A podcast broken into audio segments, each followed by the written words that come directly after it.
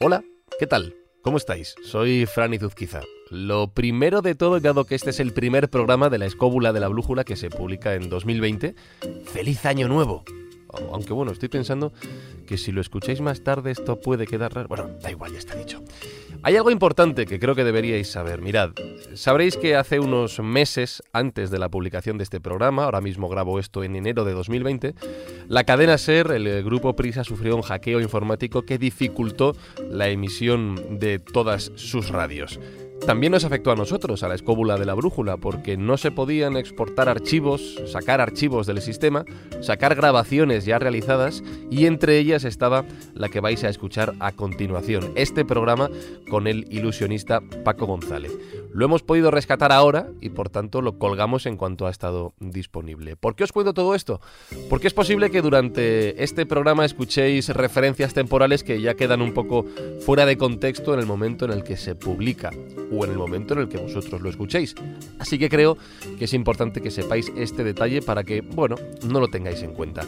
El programa se grabó en los estudios de la cadena SER de Podium Podcast con público, quedó fenomenal y creo, creemos, que lo vais a disfrutar como enanos. Así que espero que así sea y que nos lo contéis. Luego os cuento otra cosa importante, ¿vale? De momento, disfrutad de esta edición de La Escóbula de la Brújula. Podium Podcast. Lo mejor está por escuchar. Lo tenemos todo. A ver, ¿está Juan Ignacio? ¿Sí? ¿Estás Juan Ignacio? Sí, sí vale. estoy aquí. ¿Está Carlos? Sí, sí. ¿Está David? Sí. ¿Está Jesús? Le estoy presente. Está el invitado, pero le saludaré luego. Soy así de mal educado, perdóname. ¿Está el público? Hola. Sí.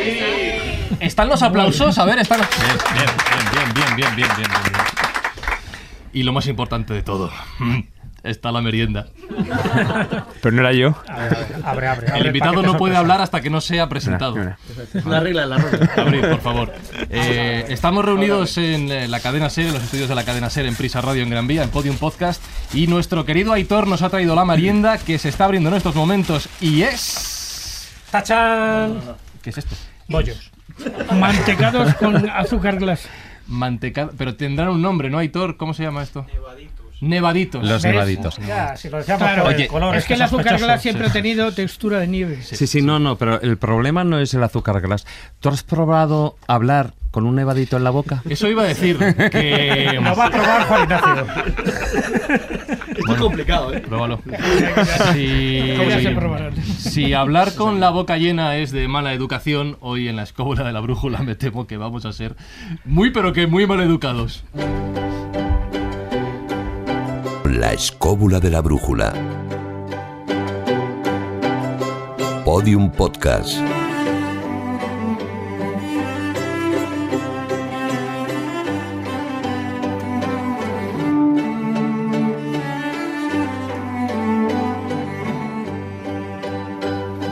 Presentados todos los miembros de la mesa y saludado el público, solo me queda decirle hola a Jesús Blanquiño en la producción, Alfredo Moreno a los mandos técnicos.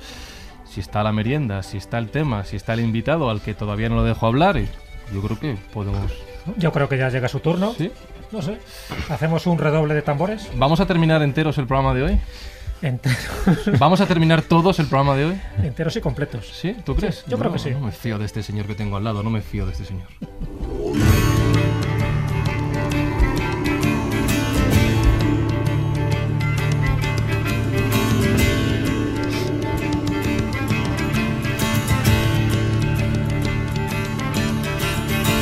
Y sobre este himno escobulero de Quinia, saludo y presento. ¿Me puedo fiar de ti? A ver, Acabaremos no sé. todos el programa. Serías el primero de hacerlo. O sea que no, bien. Se llama Paco González. Es, eh, ¿Cómo te, te presento? Y aquí entramos ya si quieres incluso en el propio tema. ¿Como mago o como ilusionista? bueno, a mí me gusta como mago, ¿no? Mago. Creo que tiene mucha más entidad y que es más representativo de lo que a mí me gusta hacer, por lo menos. Pues Paco González es mago, es amigo de la escóbula desde hace bastante tiempo, aunque tengo que decir que yo lo he conocido hoy, lo cual me ha llenado de alegría porque ya lo veréis, es un tipo súper simpático. Y Carlos, es de tu escuela. Bueno, no exactamente, porque él es un. No digo como mago, no. Digo, digo de, bu- de buen hablar. No, es, es cierto, bueno, es su trabajo. Sí. También Voy- el mío, que soy abogado. Voy a, voy a contar una intimidad, lo siento, Paco. ¿vale? ¿Los dos queráis ilusión? Eh, efectivamente. Paco ha tenido a bien mandarnos un resumen de su currículum para que le presentemos correctamente. En Has dicho bien, resumen. Sí, un resumen de cuatro páginas. cuatro folios enteros a letra 12 e interlineado sencillo. Es que, vamos a ver, lo de seleccionar información es un coñazo. Digo, yo lo mando y que seleccionen ellos. No, ya lo tengo que hacer yo. Yo, por, por resumir cuatro páginas en 10 segundos, ha actuado en toda España, en toda Latinoamérica, es director del Encuentro Nacional de Ilusionismo Arcano, es cofundador de la revista El Sapo Alquímico, es director de diversos documentales, ha colaborado con multitud de ONGs. Y como digo, Carlos, si solo leyéramos su currículum, no habría programa hoy. Sería un programa dedicado al currículum de Paco González. Efectivamente, porque hace muchas cosas y muy bien. De hecho, a mí me ha enseñado algunas cosas, francamente, las que quedas muy bien con los amigos. ¿Sí? Y bueno, él, hay una diferencia. Él es un profesional y un especialista y yo tengo poderes. Entonces, no es exactamente lo mismo, pero Lo las conclusiones básicamente que logramos son las mismas. El objetivo. Solo me queda una pregunta y hablamos del tema en sí, ¿vale? Eh, porque él lo ha hecho todo. Él ha estado en lo más alto de las montañas, en lo más profundo de los océanos, ha estado en los lugares más recónditos, pero Juan Ignacio, ¿tú has sido mago alguna vez en tu vida?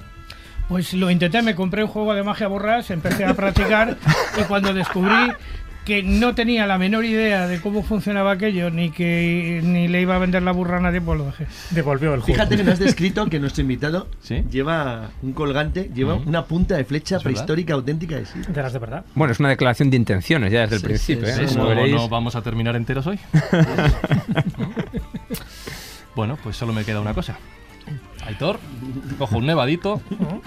Alfredo, puedes ir poniendo la siguiente música que yo voy a merendar. Escóbula la- de la brújula.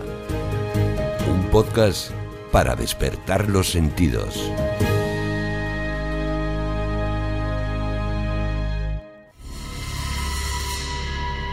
Os dije antes que tenía algo importante que contaros y ha llegado el momento de descubrirlo. El sábado 18 de enero de 2020 tendrá lugar la segunda edición de La Escóbula de los Horrores, el crossover entre La Escóbula de la Brújula y Elena en el País de los Horrores. Con motivo de la exposición colectiva Letum en la que participa nuestro compañero Marcos Carrasco, hablaremos de la relación entre arte y muerte en un programa especial titulado Ars Moriendi. La grabación tendrá lugar en la galería Est Art Space en Alcobendas, en Madrid, en la calle La Granja número 4, junto a la estación de metro La Granja. Recuerdo, el sábado 18 de enero a partir de las 6 de la tarde. Entrada libre hasta completar aforo.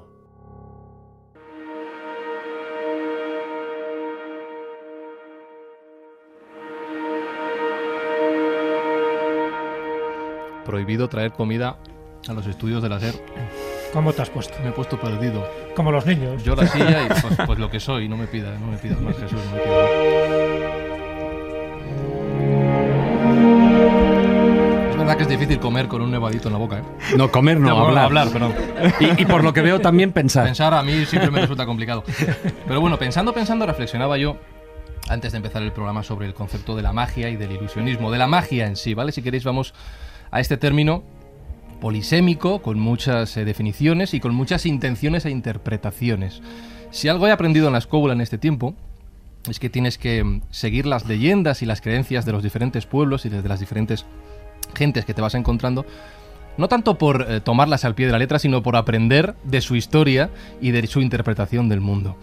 Yo no sé si la magia es real o no, Jesús, pero cuando hablamos de magia, hablamos de mucho más que cosas increíbles. Hablamos de una forma de ver el planeta y nuestra, nuestra existencia. ¿no? Claro, hablamos del pensamiento mágico, no lo olvidemos. Yo creo que esas dos palabras que van a salir eh, con bastante profusión a lo largo del programa es lo que caracteriza un poco al ser humano, sobre todo la esencia del ser humano.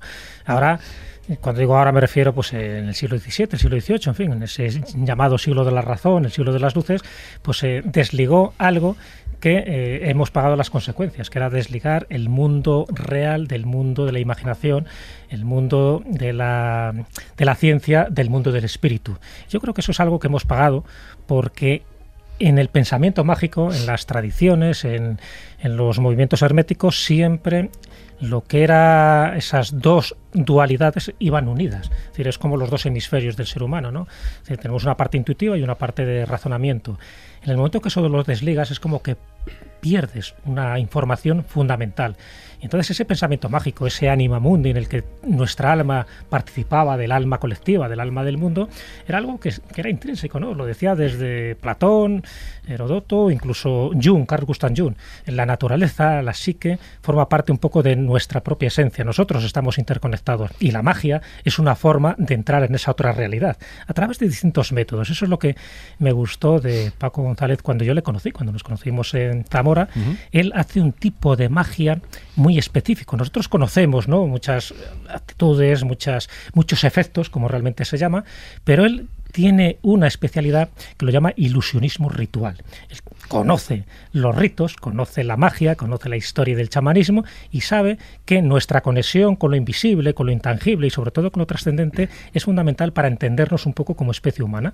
Entonces esa es un poco la primera pregunta que yo le quería decir a Paco González, también conocido como Paco González. que es-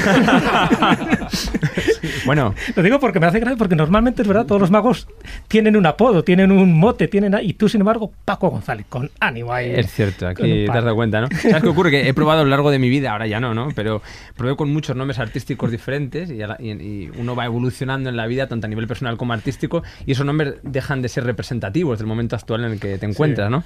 Y al final dije, bueno, no es que me encante mi nombre, que de hecho no me gusta nada, pero de este no me puedo arrepentir porque es el que me ha tocado, así que seguro que no voy a fallar si, si lo mantengo en el tiempo, ¿no? Ya has hecho muy bien, porque eso también indica eh, ese valor, ¿no? Porque tú puedes decir, bueno, Paco González, que, si no hay personas que se llama Paco González, ¿no? Incluso hay un famoso periodista deportivo que se llama Paco González.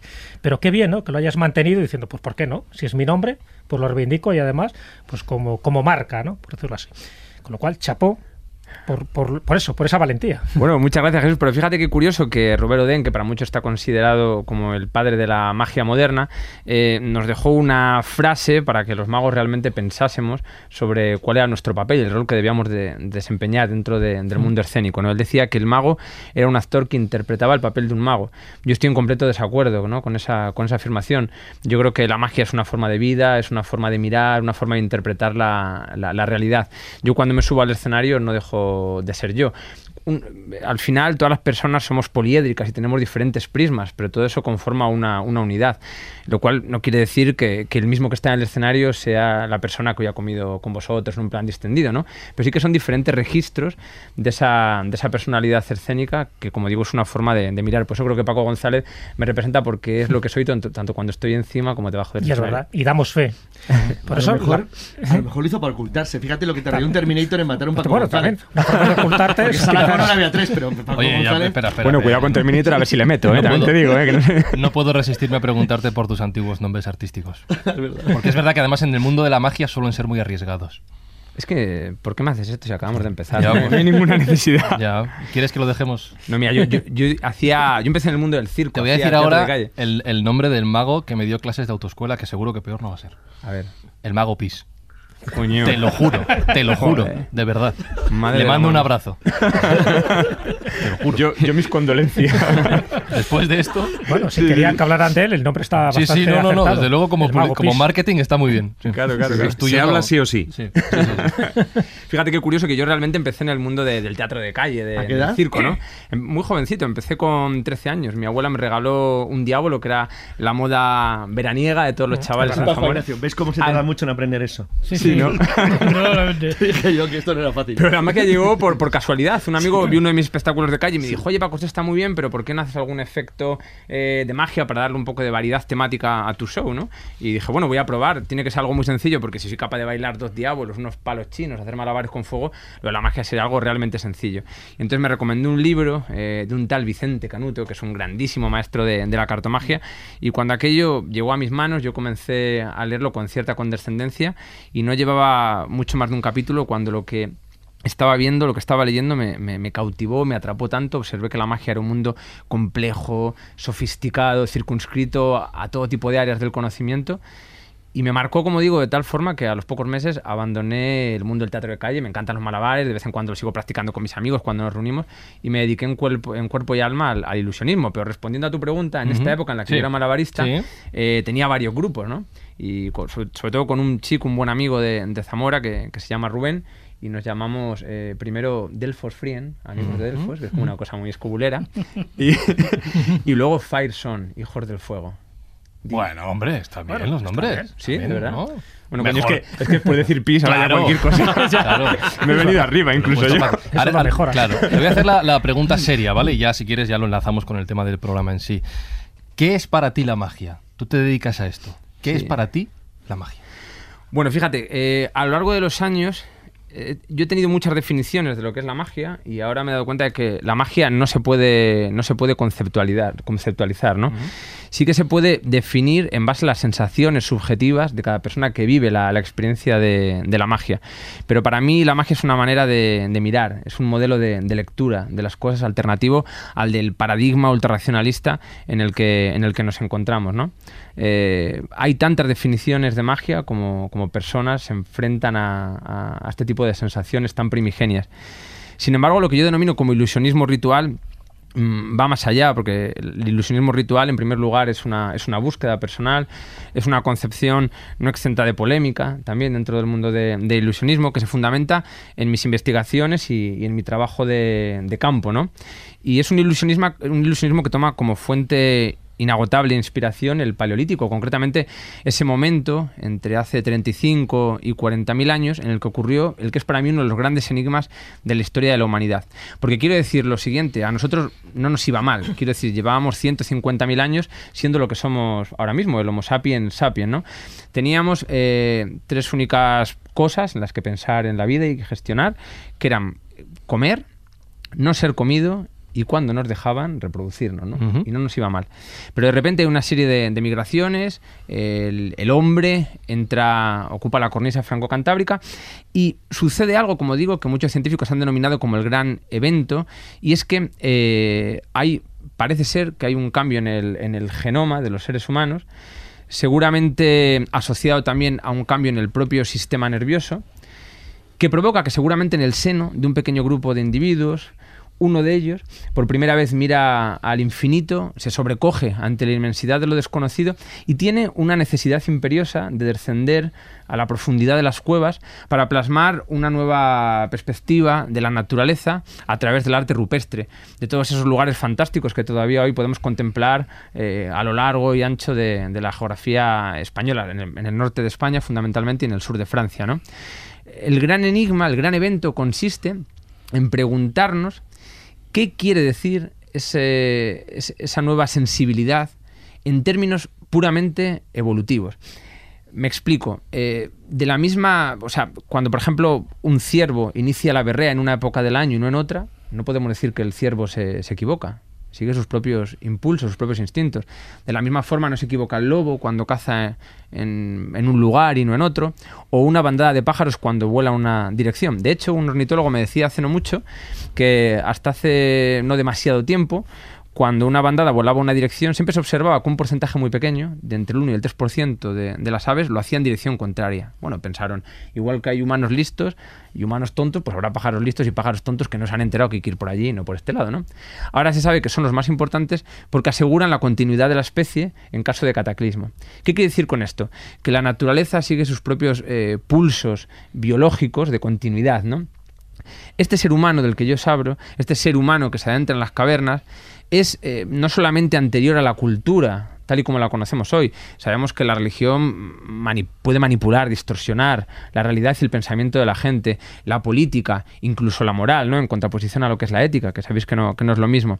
Pero este ser humano no se regía por ninguno eh, de, estos, de estos parámetros. Por lo tanto, este impulso fue meramente evolutivo. El enigma es ¿qué- por qué la naturaleza dota al ser humano de esa capacidad de expresarse y de reinterpretar la realidad y de convertir al ser humano en un amplificador de la propia naturaleza. Convirtió al ser humano en conciencia de la propia, de la propia naturaleza. ¿no?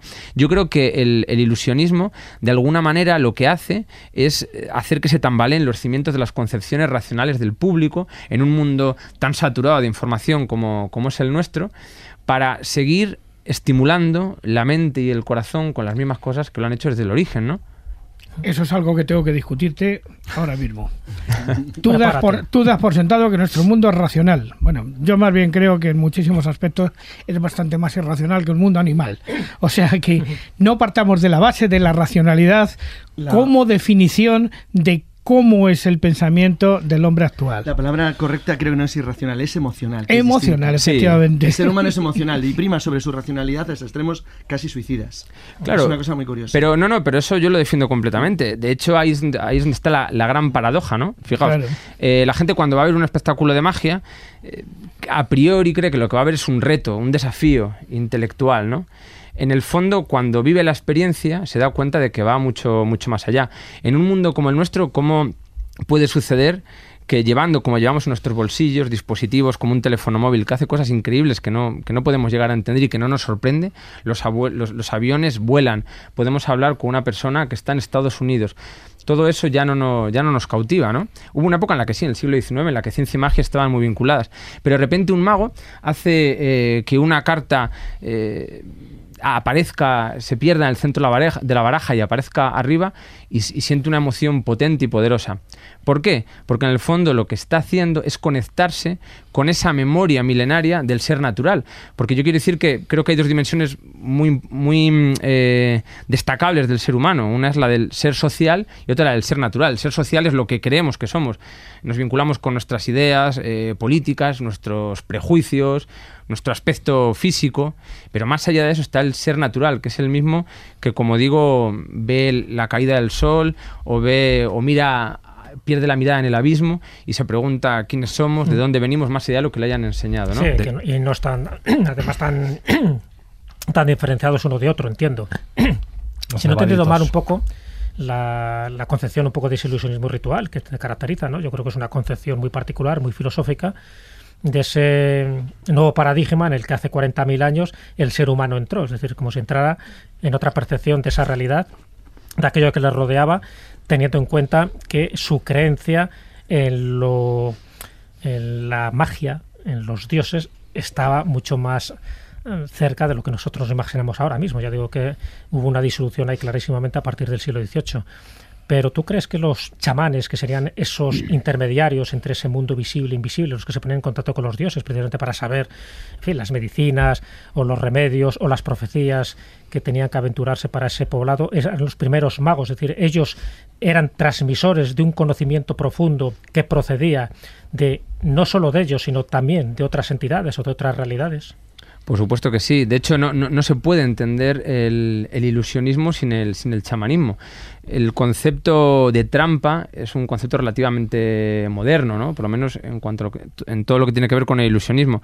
En el fondo, un chamán lo que está haciendo es eh, materializar determinados sucesos que él puede vivir en primera persona en- dentro de, de una esfera o una dimensión de la naturaleza diferente a la del resto de la gente de su clan, de su aldea, pero luego no solamente tiene que interpretar lo que está viendo, sino reinterpretarlo para que pueda entenderlo, para hacerlo asequible al resto de, de- de- de esa gente. ¿Y cómo lo hacían? A través de lo que mucha gente conoce como trampa sagrada, que es un término que yo creo que popularizó Alejandro Jodorowsky, que no es muy adecuado, en, mi opinión, porque, como digo, no existe la intención de- del engaño, pero que consigue el objetivo, y es que la gente vea aquello que está fuera de su propio alcance, ¿no? Pero de todas formas, a ver, en la antigüedad, y digo en la antigüedad, estamos hablando, eh, por supuesto, antes del siglo XVI, que ahí sí que podría haber 16, 17, un cambio bastante notable. Pero cuando estamos hablando de la época, incluso en el antiguo Egipto, cuando se utilizaba, de que es donde tenemos las primeras referencias de magia, ¿no? Que además, por ejemplo, en el, en el papiro Huéscar, etcétera. Bien, cuando se utilizaba la magia en aquel momento, sí que se utilizaba en gran medida con afán de engañar. Engañar al- a la gente, al pueblo llano, para seguir manteniendo el poder. Ya no te estoy diciendo, como he comentado en más de una ocasión aquí en el programa, por ejemplo, lo que ocurre en un fenómeno que es un fenómeno solar de un eclipse de sol que es utilizado y que se ve, por ejemplo, en la película Faraón, ¿no? Que es utilizado por los grandes, por los sumos sacerdotes para seguir manteniendo el control sobre el pueblo. Por el temor que pueden tener a que el mago que tiene, que detenta el conocimiento, no es que haga uso de una magia eh, que está, no está al alcance del resto de los humanos, sino sencillamente lo que no está al alcance es el conocimiento previo. Con lo cual en la antigüedad sí que se utilizaba para la magia, para el engaño. La magia o más que nada el conocimiento disfrazado de magia. Yo creo que estamos hablando de dos conceptos de magia. Una es la magia que estamos hablando de la conexión con la naturaleza y con lo sagrado, y otra es ya la magia como juego lúdico o bien para conseguir unos determinados fines, es decir, pues eh, eh, es lo que se utilizaba, por ejemplo, con los oráculos. O sea, yo recuerdo en Malta, cuando estuve, por ejemplo, en el pogeo de, de Halsaflieni, en Malta se sabe que se utilizaba el sonido, la acústica, las luces, eh, las voces penetrantes y casi demoníacas para conseguir una serie de efectos. Un poco lo que podía ocurrir. Trascendentales. Pero bueno, pero se buscaba un poco el engaño, es decir, ahí no había nada, una intervención divina, pero sí un poco el engaño para que la persona que entraba allí, incluso en los colegios o las escuelas eleusinas ¿no? de, de Atenas, para conseguir un efecto y el efecto claro, no, no, no, no, ni siquiera placebo. Es un efecto de, buscar un estado expandido de conciencia.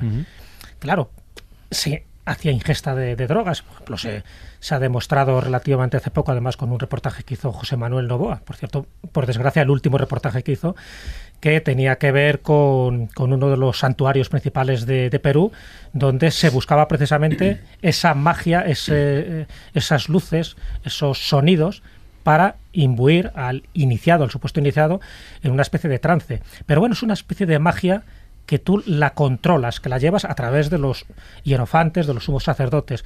Pero yo creo que es distinto, eso es un periodo distinto. Fíjate que estamos hablando de hace 40.000 años, donde por supuesto no existía esa conexión, y luego en Egipto, en Sumeria, se busca la magia, pero precisamente para conseguir unos determinados efectos psicológicos en las Ahí hasta la Edad Media, hasta la Edad Media. imagino, ¿no? Claro, claro, es que hay, Es el problema del término, eh, lo que tú decías, Fran, al principio del programa, ¿no? De la polisemia de la palabra magia. Efectivamente. Que se mezcla una cosa con la no otra. Hay que, no, no, no hay que confundir cosas. Una cosa es el, eh, digamos, el mago como persona que de alguna manera establece una puerta entre lo visible y lo invisible, entre los antepasados, entre los dioses, etcétera, etcétera. Lo podemos decir de muchas mm, maneras. Y otra cosa es el mago que utiliza la magia como instrumento de la religión para controlar, digamos, a la, gente más humilde. Lógicamente que tiene debajo, que sería lo que pasaba en el antiguo Egipto. Pero estamos, o por lo menos Paco, ha empezado desde un tiempo mucho más antiguo, en el que tenemos un gran misterio asociado a por qué el hombre de repente el hombre, el homínido, me da igual, el Neandertal, que el Sapiens, que el que tú quieras, de repente se levanta y se pone a representar lo que ve, digamos, con un fin que va más allá de la propia representación, porque de alguna manera utiliza lo que es la simpatía como forma de, eh, de lograr captar el espíritu de lo que él está viendo, de lo que él está representando. Hace pocos días, por ejemplo, estuve en la Cova del Parpallo en Valencia, donde sabéis que aparecieron 15.000 tablillas que tenían todas grabadas un animalito. Eh, los recolectores eh, de la época y los cazadores de la época que existían por aquella zona, que estaban representando por los animales, una de dos, o que tenían que comerse o que se los iban a comer a ellos. Entonces, ¿qué es lo que hace ese sabio, ese chamán, ese, ese brujo de, de esa tribu que parece ser que no tiene una cultura, pero ya sí tiene una cultura bien formada en cuanto a los efectos pragmáticos de lo que es su acción? Pues muy sencillo, con lanzarle un talismán al cazador, al hombre o a la mujer, da lo mismo. ¿Para qué? Para conjurar o para propiciar la caza o para evitar ser cazado de alguna manera. Esas 15.000 tablillas que figuran actualmente en el Museo de Valencia forman lo que es el principio del arte levantino. Pero es que luego el arte levantino nos daría más sorpresas. Es la creación de talismanes, eh, claro, Pero es que el arte levantino luego nos daría más sorpresas porque resulta que a pocos kilómetros de Porpayo nos vamos a encontrar la Cueva de la Araña, donde vamos a encontrar un primer recolector eh, eh, paleolítico de miel, alrededor del cual hay abejas circulando y debajo unos figuritas como, como, como soldaditos, como pequeños soldaditos con la cabeza muy gorda. y que, vamos, algunos estudiosos del tema, del tema prehistórico, dicen que realmente son hongos alucinógenos. O sea, que el sabio de la época ya, quizá ese cambio, digamos, genético, ¿eh? En vez de venir del exterior, viene del interior mediante la ingesta de esas sustancias que han aparecido en las cerámicas, eh, sus restos han aparecido en cerámicas y en otros sitios. Hay un trabajo de la profesora Dulce que es verdaderamente extraordinario en este sentido. O sea, el viejo brujo utilizaba hongos alucinógenos para ponerse en contacto con otras realidades. Y esas realidades son las que plasman las rocas y las que plasman todos estos sitios, con lo cual sí podemos ya hablar de una cultura primitiva, pero una cultura asociada fundamentalmente a la simpatía entre todo lo que existe, entre el hombre y su, y su exterior. Claro. Fíjate que en este sentido estaba pensando que yo creo que el punto de inflexión es el inicio del neolítico, ¿no? Porque el paleolítico estamos hablando desde este, esta, este límite, esta frontera cuando ocupamos la cornisa franco-cantábrica hasta hace 11.000, 9.000 años aproximadamente, el hombre vivió en armonía con, la naturaleza, siguiendo sus propios ritos y su propia interpretación simbólica del entorno. ¿no? Eh, sin embargo, en el, neolítico se rompe ese, ese pacto tácito y lo que intentan eh, los, los, los, primeros grandes chamanes, grandes sacerdotes, es que la experiencia religiosa, que era algo que les pertenecía, algo que pertenecía meramente al ámbito privado y que luego, como digo, ellos tenían que compartir con el resto de la gente, generan grandes centros de poder.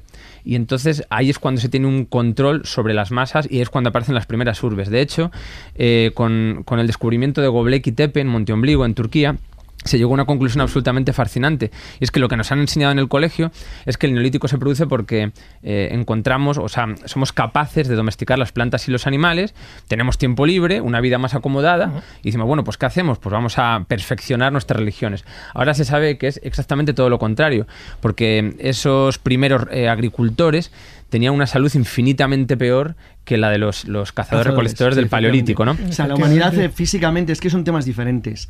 Desde el punto de vista antropofísico eh, hemos ido a peor, claro, es decir, hasta tiempos muy recientes eh, la diferencia es tremenda. O sea, decir, comparar un cromañón de hace 10.000 años con nosotros somos unos puñeteros alfeñiques de mierda. Con una caquilla. O sea, son tipos que se metían 7.000 calorías al día. Que ahora serían como un atleta etíope, pero todo, todo el mundo. O sea, capaz de correr 30 kilómetros sin problemas. Unas claro, pero es que era la propia supervivencia lo que estaba en juego. Hoy en día no tenemos ese problema. una mezcla, una mezcla de, de situaciones, de, de, ventajas y de posiciones también de carácter climatológico. Es decir, de selección natural muy brutal que durante miles de años es verdad que fue seleccionando una población en la parte oártica, en la parte norte del hemisferio, del hemisferio norte, donde bueno, la gente realmente se endureció y se preparó muchísimo. Y que tenía una alimentación excelentemente buena. Que eso es otro tema. ¿Cuál es la ventaja de la agricultura? Que extiende la alimentación a más gente. Es decir, con lo cual es más barato y más fácil sobrevivir. Eso es cierto. Pero también es verdad que crean las primeras clases sociales y nace la guerra. Claro. Que no existía.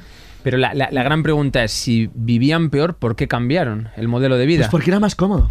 Bueno, lo que se cree es que realmente sucedió porque era una forma de control social. Al establecer, al crear los primeros grandes centros religiosos... Va en paralelo, yo creo. Porque fíjate que es muy sencillo. Es decir, a la gente cuando tú le das algo, tiene tendencia a dejar que se lo des. ¿Para qué vas a cazar ese mamut con ese oso de cuatro metros que te va a devorar si yo te voy a dar aquí un panecito? ¿Para qué te vas a molestar? Y dices, joder, pues verdad. Pues Hombre, de hecho, por eso no nos vamos a la casa de campo a, cazar jabalíes, porque lo, tenemos en el supermercado. Si lo puedes pedir por internet, como hoy en día, mucho más cómodo. Eh, pues sinceramente, pues es verdad. al final, la, vida y eso, pero claro, eso te empieza a generar la primera estructura social dividida en castas y grupos. Es donde hay gente el que sigue encargándose de las acciones más complejas, más violentas o más peligrosas frente al que no. Y la magia juega ahí un papel importante porque la transmisión de lo que era el, viejo control de los chamanes empieza a transformarse en control religioso de la población. ahí sí. ahí sí que a eso quería yo llegar. Lo quiero, lo quiero dejar aquí porque esta introducción al tema creo que da para un programa en sí. podríamos, estar, podríamos hacer dos horas de esto, parte uno, y dos horas de lo que es ya el concepto, voy a decir, ilusionismo como tal, parte dos. Pero como tenemos que condensarlo en dos horitas, vamos a cambiar de tema. Pero antes de cambiar de tema y de lanzarnos de cabeza a ese siglo XVIII, el que he hecho referencia, en el que el concepto de magia varía por completo, quiero hacer dos anuncios al público que estáis aquí y a los escobuleros que nos están escuchando en antena. El primero, lo vamos a anunciar solo, Paco, no hace falta que, lo busques todavía, es que Paco tiene preparado un truco, ¿puedo llamarlo truco? ¿Un juego? Un, efecto, un, efecto, de magia. elegir la palabra. Un efecto para hacerlo a través de la radio, en este caso a través de los podcasts, ¿vale? Me- Te has quedado sorprendida, ¿eh? Sí. lo vais a escuchar cada uno de los escobuleros a través de los auriculares. Paco nos lo ha enseñado antes y la verdad es que es bastante chulo. Sí, sí. Aquí lo dejo, ¿vale? No digo más, no reviento Está muy bien, sorpresas. está muy bien. Y el segundo anuncio que tengo que hacer, y del cual no sé qué esperarme, es que Juan Ignacio ha traído la guitarra y no sé qué va a cantar. No tengo ni idea. Entonces, Juan Ignacio, tú en el momento que quieras cantar, Ahora que voy, se lo pregunto. ¿vale? No, levantas la mano, sacas la guitarra y tú dices, ¿vale? Yo no sé lo que va a ocurrir. No me responsabilizo ni de la canción ni del truco, ¿vale? Mira cómo se ríen. Efecto. Todavía no sabe que uno de ellos no va a volver a casa.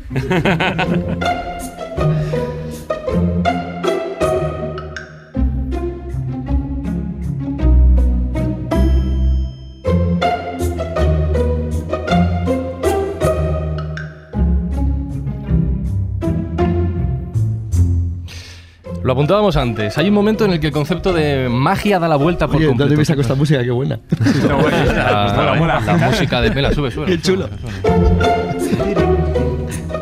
Estoy imaginando ahora a Paco preparando sus trucos ahí en su. Hombre, en un tutú. Ahí está. Es un tutú. ¿Dónde- claro, lo- Con los- zapatillitas de baile. Pero ¿por qué, por qué generar imágenes tan perturbadoras en vuestros oyentes? No hay es que sí. necesidad. Yo me- Pero es que, hombre, yo me imaginaba las zapatillas de punta. Bueno, en realidad más no eras tú, era Carlos, en un tutú, con un tutú. Lo cual no sé si es más perturbador Sube todavía. la, sube la música, por favor. Está muy enfermo, ¿eh, David? Sube la música, Ya lo sube la música. Es que no he pillado yo un nevadito todavía. Toma, toma, muy nevadito, lejos. hombre, por favor, toma. Sube, sube, sube, sube, sube. sube. A ver. Toma, no te quedes nevaditos. Ahí está. Ten cuidado, Gracias, que, Aitor. cuidado que manchan, ¿eh? Ya sabes que no puedes hablar en los próximos 200 minutos. No, o además, menos. tengo que decir que el nevadito está muy bueno, Aitor, pero para la radio, como decía antes, es contraproducente. Porque por un lado se te quedan ganas de más y luego a boca se te va un poco pasosa también. Eh, Prueba, prueba. prueba. Dale, dale. Estoy esperando a ver si Paco va a decir algo en contra mía para poder hablar. Bueno, ¿a qué? Ah, yo iba a hablar de magia, es verdad. Hemos venido a esto. Hemos dicho que en el siglo XVIII el concepto da la vuelta por completo. Ya no, ya no nos referimos al pensamiento mágico, que es un poquito lo que estábamos explicando antes. ¿no? Ahora ya hablamos de magia, como concepto, como, como arte incluso. Sí. ¿Qué es lo que cambia? ¿Qué provoca esta variación? cambia que hay descubrimientos. Eso es muy importante. Ten en cuenta que la historia de la magia va en consonancia con la historia de la evolución, la historia de los inventos y la historia de la tecnología. En el siglo XVIII se produce la revolución industrial. En el siglo XVIII se inventa la electricidad. Ujú. Más que el invento es el descubrimiento de que se puede conseguir electricidad Eso ya es magia en sí. eso es Claro. magia, sí, sí, pero es verdad, era lo más parecido a la magia. O sea, cuando la gente se iluminaba ahí con gas y luego que podías iluminarte, ¿no? Con electricidad, pues eso es sorprendente. Esto me recuerda a esa idea primitiva de que la cámara de fotos capturaba tu alma, ¿no? Claro, pero, es que incluso llegamos antes, o sea, Mm. estamos en el siglo XVIII, Sí. pero acuérdate que la cámara oscura ya es un invento que ya procede por lo menos del siglo XV y la cámara oscura, el que tú puedas reflejar a alguien, ¿no? En fin, a través de ese mecanismo de, con los efectos de la luz y la inversión de la imagen, eso también es magia y de hecho así se utilizaba. Pero claro, en el siglo XVIII se produce ese fenómeno de la electricidad que da un, un giro radical a nuestra concepción del mundo, es decir, se produce otro paradigma. Pero en el siglo XIX, en consonancia con eso, se produce también lo del espiritismo. O sea, entonces el espiritismo también da alas a que muchos magos, muchos ilusionistas utilicen esa posibilidad para, porque se pensaba que te podías comunicar con los difuntos, con aquellas personas que habían fallecido. Entonces, si no te comunicabas de una forma normal a través de los medios, pues se creaban medios. Entonces, a partir de ahí entraba Claro. lo que era la falsificación de poder conectarte. Yo- Y, y, y, y termino Sí, con sí, esto, sí. y también se produce en el siglo XIX la invención de la fotografía. Y entonces, a través de la fotografía, claro. da un giro radical a que tú puedes eh, fotografiar espíritus, que puedes fotografiar lo que tú no ves habitualmente con tus ojos normales. Entonces, todo ese componente es lo que utilizan grandes magos en el siglo XVIII, en el siglo XIX, para dar un espectáculo totalmente diferente. ¿Por qué? Porque ya la magia no es cambiar la bolita de un cubilete a otro, ya no es el escapismo de que estás en un sitio, estás en otro, sino que puedes generar efectos paranormales. Lo sobrenatural está en lo natural. Y eso, desde luego, dejaba con los pelos Pero fíjate, hay un cambio, yo creo que es más todavía, es un salto el tema de la electricidad y todos esos Se le avances. nota, eh, lo de nevadito. Sí, sí, a Sí, decir, sí, pa- se va para, mí, para magia es que seas capaz de vocalizar bien después de comerte el nevadito. Eso, eso también es magia, ¿no? Y siendo David, que cuando me quito la patata de la boca es lo que hay. Eh, ¿Ves? Ahora ya no sabían el... Sí, sí, ya sé. Eh, hay otro cambio sustancial, y es que se pasa de ser feriantes, de ir, como quien dice, con el carromato de Sí, pueblo claro. en pueblo, a ya establecerse en teatros. Y eso es algo muy importante. Muy importante porque como sabrá Paco, eso establece ya otro nivel, digamos, incluso social. Profesional. Profesional, Y a ser social, profesional, porque ya no es el feriante que incluso pues iba por, eh, por los pueblos o ciudades y iba dando pues visitas a la nobleza o a los castillos o lo que sea. No, la cosa ya va cambiando. Ya el, el hecho de establecerse en un teatro cambia el tipo de magia. Porque puedes ya preparar las cosas, lo que es la gran magia, que luego ya hablaremos de tipos de magia, etcétera. Pero lo que es la- el tipo de magia ya cambia, ya no es la prestidigitación de, de corta distancia, ¿no? O la callejera, que bueno, si pudiéramos llamar callejera, pero bueno, más de la de corta distancia. Cambia ya eso por el, el establecer con los grandes efectos. Y ahí es donde tiene, y lo hemos visto también, eh, sirven de, de muestra las diferentes películas que hay sobre el, el ilusionista, bueno, hay varias de estas, que muestran incluso desde el uso de la electricidad a, a los grandes trucos. Que ya no es el dónde está la bola o si te ha desaparecido el reloj o la cartera o, o si hago pues el, yo qué sé, el, corte de, de- una cabeza de una gallina y la cambio por, por la de un pato y los ves a los dos correr a la vez. Entonces, eso ya supone de por sí un cambio sustancial.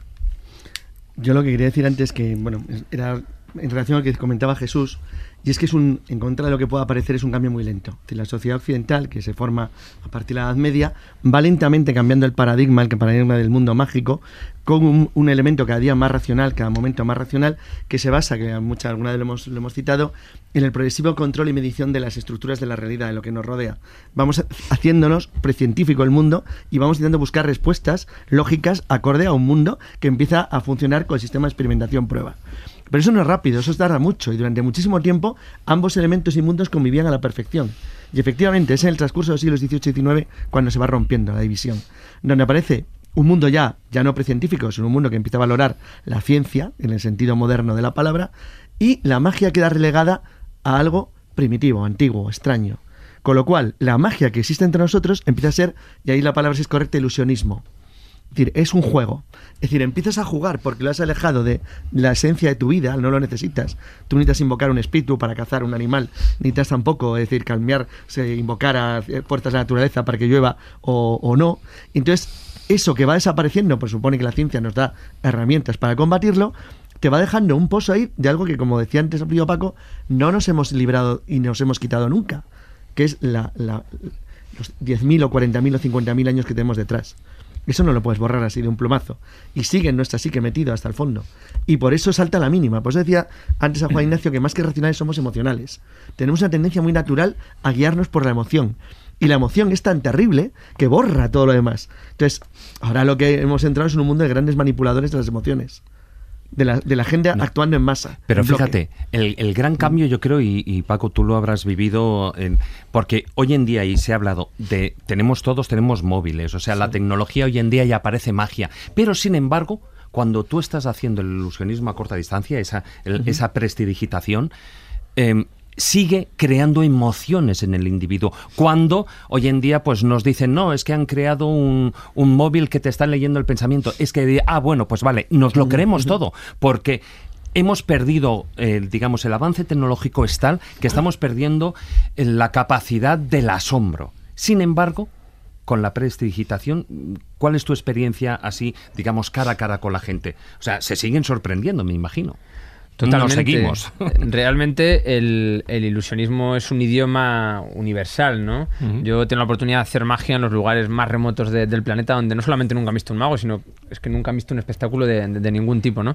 Y cuando ves, cuando ves esas reacciones espontáneas, potentes y ficantes de la gente, pues es algo que realmente te, te emociona, ¿no? Y, pero ¿por qué ocurre esto? Yo creo que por varias cuestiones. Este es el, el kit de la cuestión para mí, el aspecto más complejo, ¿no? De, de- de la magia y del ilusionismo. Yo creo que todos los grandes efectos de, magia, y lo sabéis, representan arquetipos que están grabados a fuego en el inconsciente colectivo de, todos los seres humanos. Curiosamente, hay efectos de magia súper sofisticados, muy muy técnicos, muy novedosos, que cuando se hacen ante un gran público pues no causan ningún tipo de, asombro. Y otros que, que son clásicos y mucho más simples en la ejecución pueden llegar a emocionar. ¿Por qué? Porque encierran una idea mágica, poderosa, potente, ¿no? Eh, os pondré un ejemplo. Los aros chinos. ¿Cuántas veces han hecho los aros chinos? Representan la unión y la desunión. La carta rota y recompuesta.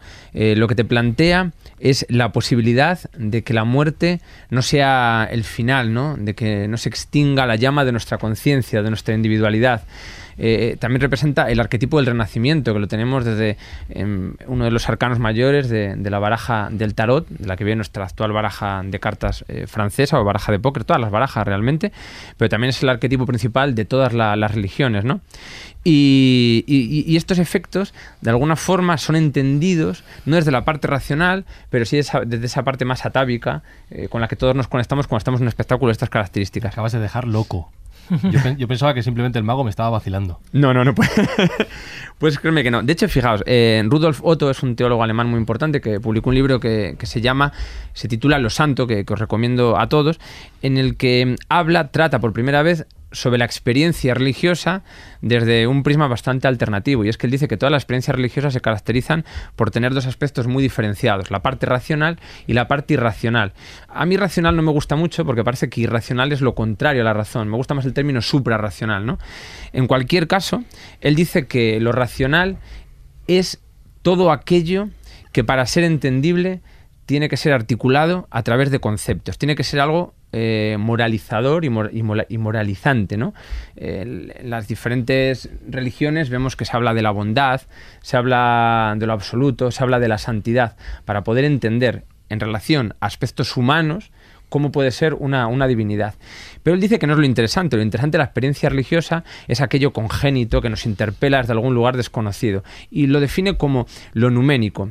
Y lo numénico está conformado por el mysterium tremendum. El misterio es lo que nos genera estupor, lo que nos genera sobrecogimiento, ¿no? Aquello que, que cuando lo vemos eh, nos conmueve, ¿no?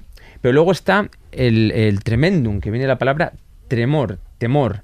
Temor es una especie de, de pavor ante aquello que estamos contemplando sin un marco de referencia y que nos hace generar un sentimiento de, de criatura, de ser algo muy pequeño. Yo, por ejemplo, me encanta el mar y me gusta mucho eh, por la noche, cuando voy a esos bosques solitarios, acercarme en Galicia o en alguna otra parte de Cantabria hasta la orilla. Y me sucede algo muy curioso y es que hay un miedo eh, desconocido, pero ese miedo no me lleva a huir, sino a acercarme, acercarme más. ¿no? Él lo define como un miedo paradójico. Y dice que esta experiencia espontánea que surge en los seres humanos eh, no es exclusiva de las iglesias. ¿no? Y yo creo que de alguna manera es lo que sucede con el, con el ilusionismo. Cuando alguien ve un efecto de ilusionismo que- que le llena, que le ilusiona, lo que está teniendo es una nueva perspectiva de las cosas. Es curioso porque Charles Darwin, cuando desembarcó del Beagle y pisó por primera vez el continente americano, le ocurrió una experiencia transformadora eh, que es el título del capítulo de un libro de Patrick Harpur, que yo sé que a ti Jesús te gusta mucho, que es El fuego secreto de los filósofos, Y vas a hablar de la náusea de Darwin. Por supuesto que sí, la náusea de Darwin, ¿no? Que a me impactó tanto que quise titular así mi, mi espectáculo, ¿no? Y lo que cuenta... Y, y luego te reías de, del mago Pis. Que ya, que ya sé que no es muy comercial, coño, pero bueno. es- Otro, otro abrazo al mago Pis, pobre hombre. Sí, sí, la culpa ha sido tuya. Lo siento, lo siento, Arturo, lo siento. Y a Darwin, allá donde esté. También un abrazo a Cuenta, Darwin. cuenta, ¿no? Es muy interesante eso que va a decir ahora de, de pero Patrick fi- Harpur y, y el nombre de su obra, ¿no? El fuego secreto De los de los filósofos. como ese fuego secreto, bueno, me adelanto un poco a- antes de que comentes un poco en qué consiste esa náusea. El fuego secreto que no deja de ser otro nombre que se da a la imaginación creativa, que no deja de ser otro nombre que se da al anima mundi, que no deja de ser otro nombre a la conexión que tenemos con la naturaleza y por lo tanto a ese asombro que nos produce aquello que no podemos comprender o explicar en Eso ese es. Entonces, eh, lo de la náusea me parece interesante porque es verdad que Patrick Harpur utiliza como dos metáforas. Otra es la de la Magdalena de Proust, que también tiene su juego. Pero bueno, un poco ya contando eso, ¿a qué se refería lo de la náusea que además le diste nombre a tu espectáculo? Bueno, cuando Darwin eh, desembarca del Beagle y, y, y holla con su pie el suelo del continente americano, se queda completamente cautivado ante toda esa serie de tesoros naturales que se despliegan ante su mirada atónita que no puede comprender. Y, y entonces siente tal fascinación que tiene que, que tiene que parar. Y al cabo de unos días se da cuenta de algo terrible. Y es que su trabajo allí es catalogar, eh, interpretar lo que ve y poder encontrar eh, una respuesta científica ¿no? para divulgar. Sabe que no, que no va a ser capaz de alguna manera, ¿no? Por mucho que clasifique todas las plantas, la flora, la fauna. Y cuando está a punto de marcharse de América y regresar a casa, le dice a uno de, de sus compañeros, le dice, no sé qué me ocurre, pero la simple pluma en la cola de un pavo real me provoca un rechazo total y absoluto cada vez que la miro. Fijaos qué curioso, la belleza, lo inefable, le provoca un malestar enorme. El caso es que cuando regresa a casa, eh, el barco es azotado por un violento temporal que lo zarandea como un cascarón de nuez, ¿no? Y él empezó a, a vomitar. Pero lo, lo curioso es que cuando regresó a casa, no desaparecieron esos vómitos. Y no solamente no desaparecieron en las primeras semanas o meses, sino que le acompañaron a lo largo de toda su vida. ¿no? Tanto es así que él tenía un pánico total a viajar. No se movía de casa. Eh, se levantaba y sentía que todo se movía, que todo se, se tambaleaba. Claro, Patrick Harpur en este libro increíble define esta enfermedad como algo psicosomático que habla de dos mundos que entran en colisión el del científico de vanguardia con una mente ultrarracionalista y el del hombre que se había acercado a aquello misterioso eh, que tenía un sentido oculto que parecía que la plenitud humana no podía existir si no se desvelaba, ¿no? ¿En qué consistía ese, ese código? Y, y, es curioso porque entran en conflicto estos dos, claro. estas dos dimensiones del ser humano de las que hablaba al principio, el ser social con el ser natural. ¿no? Eso matiza la paradoja interna que él llevaba. Eso es. es decir, no, no llegaba a, a coincidir o a, a, concordar esos dos aspectos de la realidad. Con lo cual es muy interesante porque es un poco también el síndrome de Stendhal, ¿no? donde tanta belleza al final le provoca pues un desmayo o un desasosiego, precisamente porque no puede asimilar todo ese concepto de, de extrema belleza. Bueno, fue algo muy parecido a lo que le ocurrió también a Edgar Mitchell, que como sabéis es uno de los que sí, sí. pudo realizar un, sí, uno de los míticos paseos lunares, pero no todo el mundo sabe que los astronautas estaban en la Luna, pero no tenían tiempo prácticamente para ver nada porque sí, programados para iban todo. completamente programados. Además les controlaban y sabían que les controlaban. ¿Dónde estás? No me es ahí, mira para atrás. Pero minuto por minuto, ¿no? Viaje de trabajo con mayúsculas. Era un curro claro, de trabajo total, con agenda controlada. El caso es que Edgar Mitchell tenía eh, como misión recoger rocas de la superficie lunar. Creo que se trajo una, una tonelada que ahora sí, están sí. esparcidas por diferentes partes del mundo. En España. Sí, entidades en España, ¿no? Sí, sí, Y a él le ocurre algo, algo impresionante y es que de repente se siente agotado Ah. y no le queda más remedio que sentarse, sino iba a desfallecer, no podía continuar con el trabajo. Se sienta y durante unos instantes alza la mirada y a 385.000 kilómetros de distancia contempla la luna, pero desde una perspectiva nunca vista antes, ¿no? De repente, cuando en, en, suspendida en el infinito veía esa pequeña luz, todos los complejos, eh, todos los grandes enfrentamientos de la humanidad le parecieron algo tan infantil que tuvo una especie de epifanía, una revelación. Cuando él regresó a la Tierra, en la NASA vieron que tenía un comportamiento muy extraño, que habían también observado en otros compañeros, no, no era el único. Él no quiso decir nada al principio para no estigmatizar su carrera de, alguna forma, ¿no? Pero, pero al cabo de un tiempo se confesó con, con sus compañeros, con la propia NASA, con los psicólogos de la NASA, y le dijo que esa revelación había transformado completamente su vida. No sé si fue él o fue la NASA, creo que fue el mismo quien lo definió como el efecto perspectiva, ¿no? Y yo creo que el ilusionismo canalizado de la forma adecuada puede llevar exactamente al mismo punto, ¿no? A contemplar la realidad desde un prisma distinto, que sea mucho más enriquecedor. Hay algo, hay algo que creo que deberíamos recordar, porque date cuenta que los científicos han estudiado ya este tipo de fenómenos, digamos, desde una mm, perspectiva, eh, digamos, más moderna. ¿eh? no solo con la intuición, sino además con las herramientas que da la investigación, la arqueología, la especulación, porque no lo vamos a admitir. Y quiero traer aquí a colación a un antropólogo que no sé si conoces, que es Erwood Washburn. ¿eh? No sé si has oído hablar de él. Sí. Este antropólogo dice una frase que creo que es absolutamente definitiva para entender cómo se forma el pensamiento mágico y cómo se desarrolla o cómo evoluciona a lo largo de la historia y que explica muchas de las cosas de las que estamos hablando hoy. La frase exacta, hombre, de memoria no me la sé, pero más o menos dice lo siguiente. Dice, y tengamos en cuenta que ese cerebro que hace 400, 500 mil años, no recuerdo las cifras hasta que él cita. Dice, inventó todo tipo de dioses, todo tipo de, de enigmas y todo tipo de, de monstruos y gigantes y, todo tipo de seres que, que realmente eran la la person, perdón, la personificación de, de elementos de la naturaleza.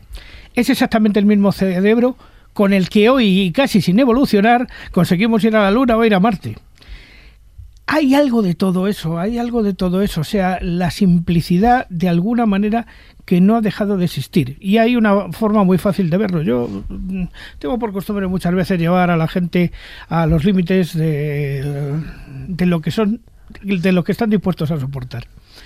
Muchas Ay, ay, veces, Dios, ay, Dios. muchas veces cojo- no, sí, Preocupado nos ha dejado ya. muchas Parece una veces competición de comer fabada, algo así. pensar. terrible, tío. Muchas Es veces cojo, cojo a gente y sin avisarle, pues les llevo Ay, a lo mejor de noche a un bosque. Sin avisar. Sí, sí, me avisa. Y yo le digo, vamos a hacer un paseo. Ya suena mal. Deja, es un el secuestro. móvil en casa, que no te va a hacer falta. No, tranquilo, y ese cuchillo No nada. pasa nada, nada, nada. Atentos, les lleva al oscuro. Los llevo a un bosque, a un bosque oscuro normalmente. No, tú sigue, sigue, sigue. Eh, apartadito de carreteras grandes, ¿no? Y todo el mundo tiene tendencia, arreglando. todo el mundo tiene tendencia a llevar su linternita Sí, lógico. para iluminar por donde va. No, para pensarse es para una ver cosa si, si hay bichos y todas esas cosas y tal. Y yo le digo, no, apágala. ¿Ves? Madre mía. Esto va a Y pegar ahora ¿eh? anda. Y ahora anda.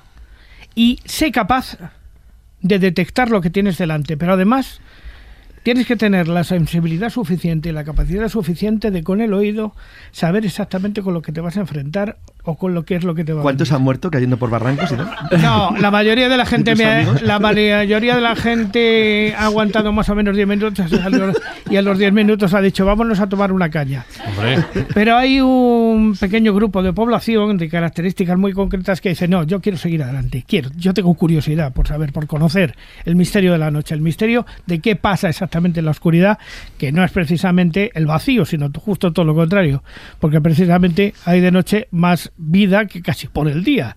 Todo el que anda por los bosques lo sabe perfectamente, no hay más que poner el oído No voy a para decir darse dónde, pero Juan, de... porque estaba David también. Juan Ignacio y yo, y creo, y David también, estábamos en Sí. un sitio donde se puso de manifiesto cómo se comporta la gente cuando está en un lugar oscuro, teóricamente tétrico y teóricamente abandonado. Era un monasterio del siglo XVII, el Horne Calatrava, totalmente abandonado. Y entonces entramos en un sótano. Y bueno, era gente de la SEP, de David, estaba intentando ahí grabar fantasmas y sonidos y Sí, bichos, sí, sí. todo lleno de rayos láser y tu cosas. En Almonacid de una, una parafernalia muy bonita. Entramos en una especie de, de lugar ahí, un sótano.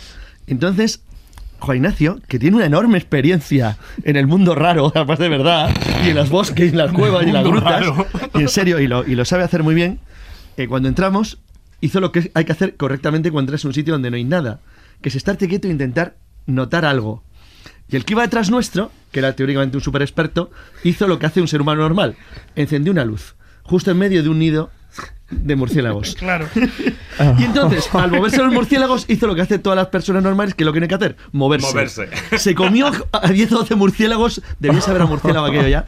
Pues se los comió todos, uno tras otro. Es decir, según iba intentando esquivarles, los murciélagos que te esquivan si no te mueves, le iban dando puntos en la cabeza. Ya, ya me ha puesto el palito igual que, Espectacular. me ha puesto el palito igual que al periquito. Hizo una buena demostración de cómo se tiene uno que, que mover en un lugar mágico que no conoces. Qué y dejar bueno. simplemente sentir la naturaleza, que no había naturaleza de ningún tipo. Pero estate quieto, a ver qué coño hay allí. No, Bueno, y- entonces y intentar- acostúmbrate a, las- a la, a, las- a y la oscuridad. Y a los sonidos, que es lo más interesante. Claro, muy porque bien. en ese Como buen espeleólogo mundo- sabía lo que había que hacer. En ese mundo de oscuridad, el Sí, oído señor, es fundamental. Fijaros, os- ya, ya me has puesto el palito como a los periquitos y lo tengo que, tengo que contar bien, una, una pequeña anécdota. Eh, en febrero estuve, estuve en, en una cueva con unos amigos, en Cueva Fresca, bueno, está en Cantabria, en el Valle de Asón, y normalmente cuando bajamos a esas profundidades y tal, hacemos lo que se llama una reunión. O sea, que te tienes que quedar colgando de un clavo casi 10 o 20 minutos hasta que el siguiente pasa. Porque claro, son grandes profundidades y hay que andar haciendo lo que se llama las reuniones. Bueno, pues en una de esas, normalmente los espeleólogos, ¿qué hacemos? Pues que cuando estamos colgados, apagamos lo- las luces para que no se gasten. Pues estaba colgado allí yo de mi clavito cuando de repente, cuando de repente empiezo a ver cosas que había en la oscuridad, empiezo a ver cosas que iban a mi alrededor. Yo las veía. O sea, te se te dilata la pupila como un gato. Bueno, bueno, Sí, ¿ves? sí, Bueno, efectivamente, porque uno de los efectos ves de repente uno de los efectos que tiene la oscuridad es que la pupila se dilata, se produce la midriasis y evidentemente tú captas hasta las mínimas eh, experiencias de, de- de brillo, de, de luz, todas se te, se acumulan de alguna manera. Entonces me di cuenta que estaban revoloteando a mi alrededor pues, pues bichos y claro, me imaginé que eran murciélagos, porque era, es lo normal, porque además se oía el aleteo e incluso se notaba. Y bueno, fue una experiencia porque de repente dije, mira, bueno, tengo que encenderlo porque los tengo que ver. Así que encendí la luz y vi uno de los espectáculos más hermosos que he visto en mi vida para que veas tú lo que es magia. Una murcielaguita, así, un ratón así, con alas, bueno, con alas, con membranas, estaba dando de mamar a tres murciélaguitos que eran como la cabeza de un alfiler casi. Bueno, mm, era como un guisante. Yo, de verdad, te lo juro que ese, esos, estos son estos momentos de la vida que solamente puede ver un Tiernísimo, el murciélago es un Puede ver- ser un privilegiado, pero hay algo más mágico que eso. Efectivamente. Y quiero, quiero que os Pero quedéis. la araña, dice quiero ahora, que os ya. quedéis Cualquier con, locura. con la conclusión que ha dicho Juan Ignacio. Esa imagen idílica, preciosa, en un entorno irrepetible, en un momento casi mágico. Añadido. Eso sí que es magia y no lo que haces tú. ¿eh? Eso sí que es magia y no lo que haces tú. Puedes escucharnos y leernos en redes sociales. Busca La Escóbula de la Brújula en Facebook, Twitter y YouTube.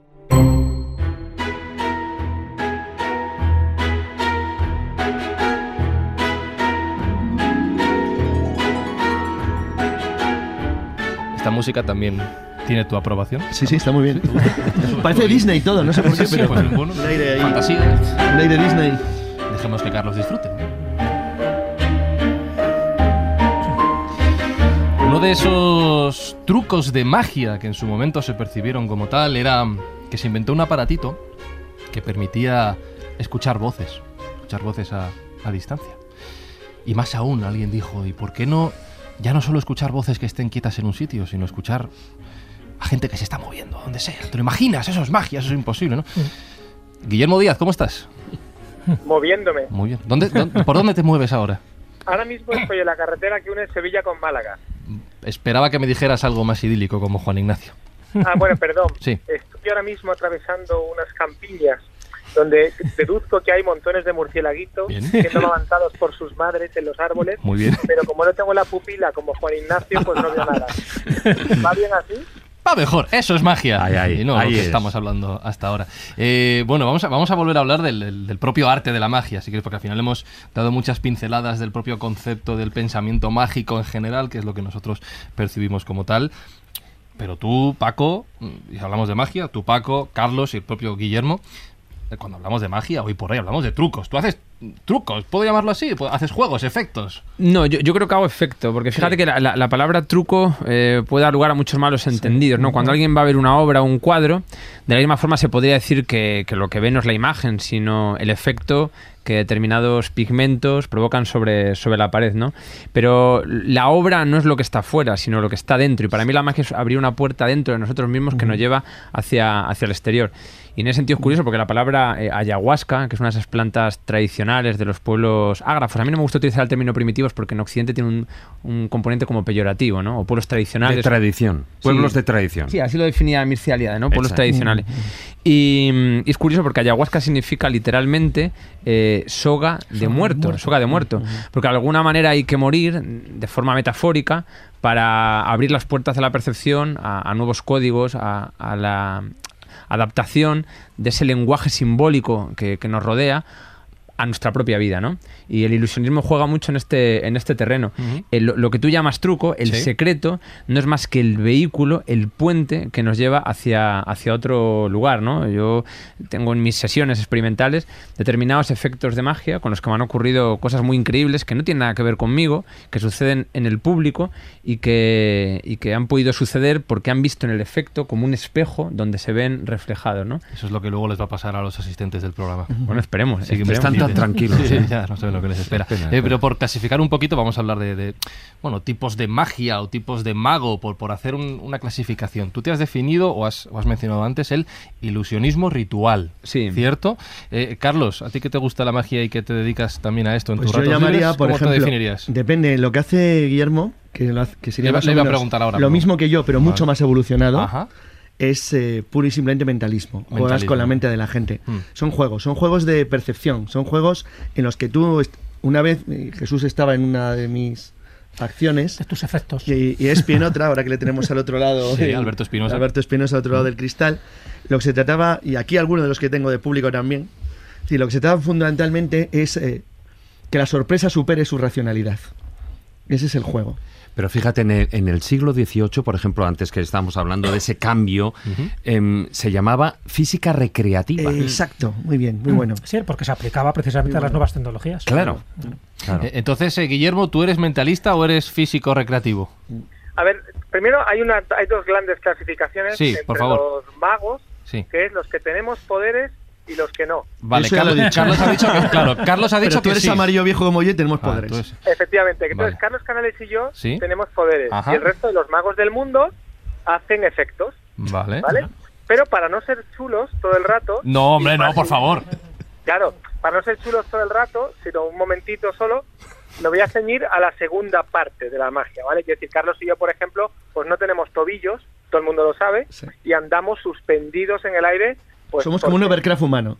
Claro, somos gente muy liberal y entonces se nos han disociado las células y tenemos problemas para desplazarnos y eso, pero eso, eso, y entonces subsistimos gracias a nuestros poderes. Bien. Pero además hacemos magia y esto ya está más cercano al mundo de, de- de Paco, que lo tenéis ahí.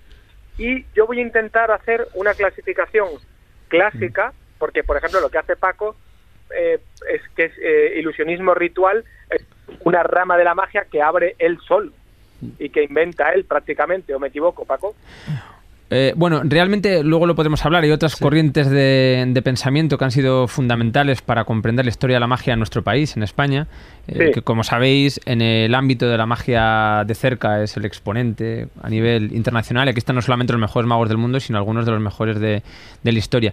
Pero es verdad que desde la concepción del rito y desde el devolver la mirada a los orígenes del pensamiento mágico, sí que este, este, esta corriente, o sea, esta, esta concepción sería novedosa, ¿no? Sí, porque tú no necesitas de grandes parafernalias para hacer lo que haces. No, claro Lo que cual no. Es una gran ventaja. Es una magia muy minimalista, de hecho. Es una concepción religiosa basada precisamente en ese conocimiento profundo de los rituales y de los pueblos de tradición. Porque una de las cosas que hemos dicho es que es un gran viajero. Y precisamente absorbe todo ese tipo de conocimiento primigenio, que no primitivo, que has ido aprendiendo a lo largo de tus viajes. Eso es, pero, pero no, no religioso desde el punto de vista de muchas personas, ¿no? Como algo de una doctrina concreta, ¿no? Sino religioso desde el origen etimológico de la palabra. Religión viene de religare, volver a ligar al individuo a la naturaleza, ¿no? Y es curioso porque este término surgirá a partir del, del neolítico. No digo la palabra, digo el concepto, ¿no? Que es cuando, como decía antes, el hombre rompe el pacto que tenía con la naturaleza y ahí empezamos un cierto declive en algunos aspectos, ¿eh? Porque no quiero decir que yo esté en contra de- del progreso, pero es cierto que hemos perdido cosas muy importantes en el camino. Me decía eh, una vez un antropólogo en, en Chile que, por ejemplo, la, depresión es un mal endémico de- de- del mundo moderno. Toda sociedad que evoluciona en un sentido, de alguna manera, o involuciona en otro o se estanca. Nosotros, por ejemplo, eh, la, la tecnología eh, avanza de una manera absolutamente vertiginosa, pero sin embargo, en un mundo como el nuestro, las personas siguen sintiendo una especie de desasosiego existencial que no les permite ser felices. En los pueblos tradicionales vemos que mm, no sé si han renunciado o directamente no han tenido acceso a, a- a desarrollar un pensamiento mucho más lógico, un pensamiento más tecnológico, pero por otra parte eh, tiene una especie de equilibrio natural que les permite ser felices. No creo que haya Es que un no han tenido la necesidad. Eso es. ¿Os imagináis un chamán que diga, hoy, hoy no voy a cazar, estoy como, hoy, hoy no voy a hacer... Estoy así con esos estoy días con- tontos. sí, estoy me, con esos pido días la, me tontos". pido la baja hoy, estoy... ¿no? Eso es, ¿no? Sí. Eso, le corren a gorrazos y buscan otro chaval. bueno, Guillermo, que te hemos dejado ahí con la clasificación. Bueno, entonces voy a hacer una clasificación clásica. eh, no es intentar clasificar la magia de forma taxativa y aislada, es imposible, porque todo espectáculo de magia o todo, todo mago eh, coge, pica de todo un poco, ¿vale? Pero bueno, eh, eh, suele, suele haber eh, mezcla entre una disciplina y otra y entre un tipo de magia y otro. Yo voy a hacer tres clasificaciones, una en función del escenario que se utiliza, otra en función de los objetos y otra en función de los efectos. Vale. ¿Vale? Entonces, en función del escenario está lo que acaba de mencionar Paco, que es la magia de cerca. ¿Esto qué significa? Esto significa que es la magia que se hace con gente sentada alrededor de una mesa, prácticamente eh, eh, en tu cara. ¿vale? Eh, suele utilizarse pues cartas, eh, las monedas, gomas, clips, tarjetas. hay quien se utilizan pues muchas cosas pequeñas de pequeño tamaño y se hacen en la cara del espectador. Hay espectáculos de magia de cerca que se hacen para grandes para gran público, pero hay que poner pantallas gigantes con una cámara eh, enfocando las manos, ¿no? Eso, eh, bueno, eh, y hay grandes magos. Nosotros, por ejemplo, Tamarit, que es famoso por cartomago, eh, pero que es una disciplina de la magia de cerca, pero Tamarit es una un crack de la magia de cerca. Y luego también, pues, querría destacar figuras como Fred Caps, que era un barbero, por cierto, que empezó entreteniendo a su, a su público, haciendo eh, efectos de magia en su barbería, o Slidini, ¿no? Slidini, no voy a decir eh, qué inventa, pero inventa un movimiento, una técnica que cambia para siempre el mundo de la magia, ¿no? Pero no la voy a decir porque si no puedo, o sea, pones sobre la pista a veces a gente que nos está escuchando. Esto por un lado, magia de cerca. Luego está la magia de salón, que es una magia, pues, eh, Carlos y Jesús me han visto a mí hacer magia de salón Exacto.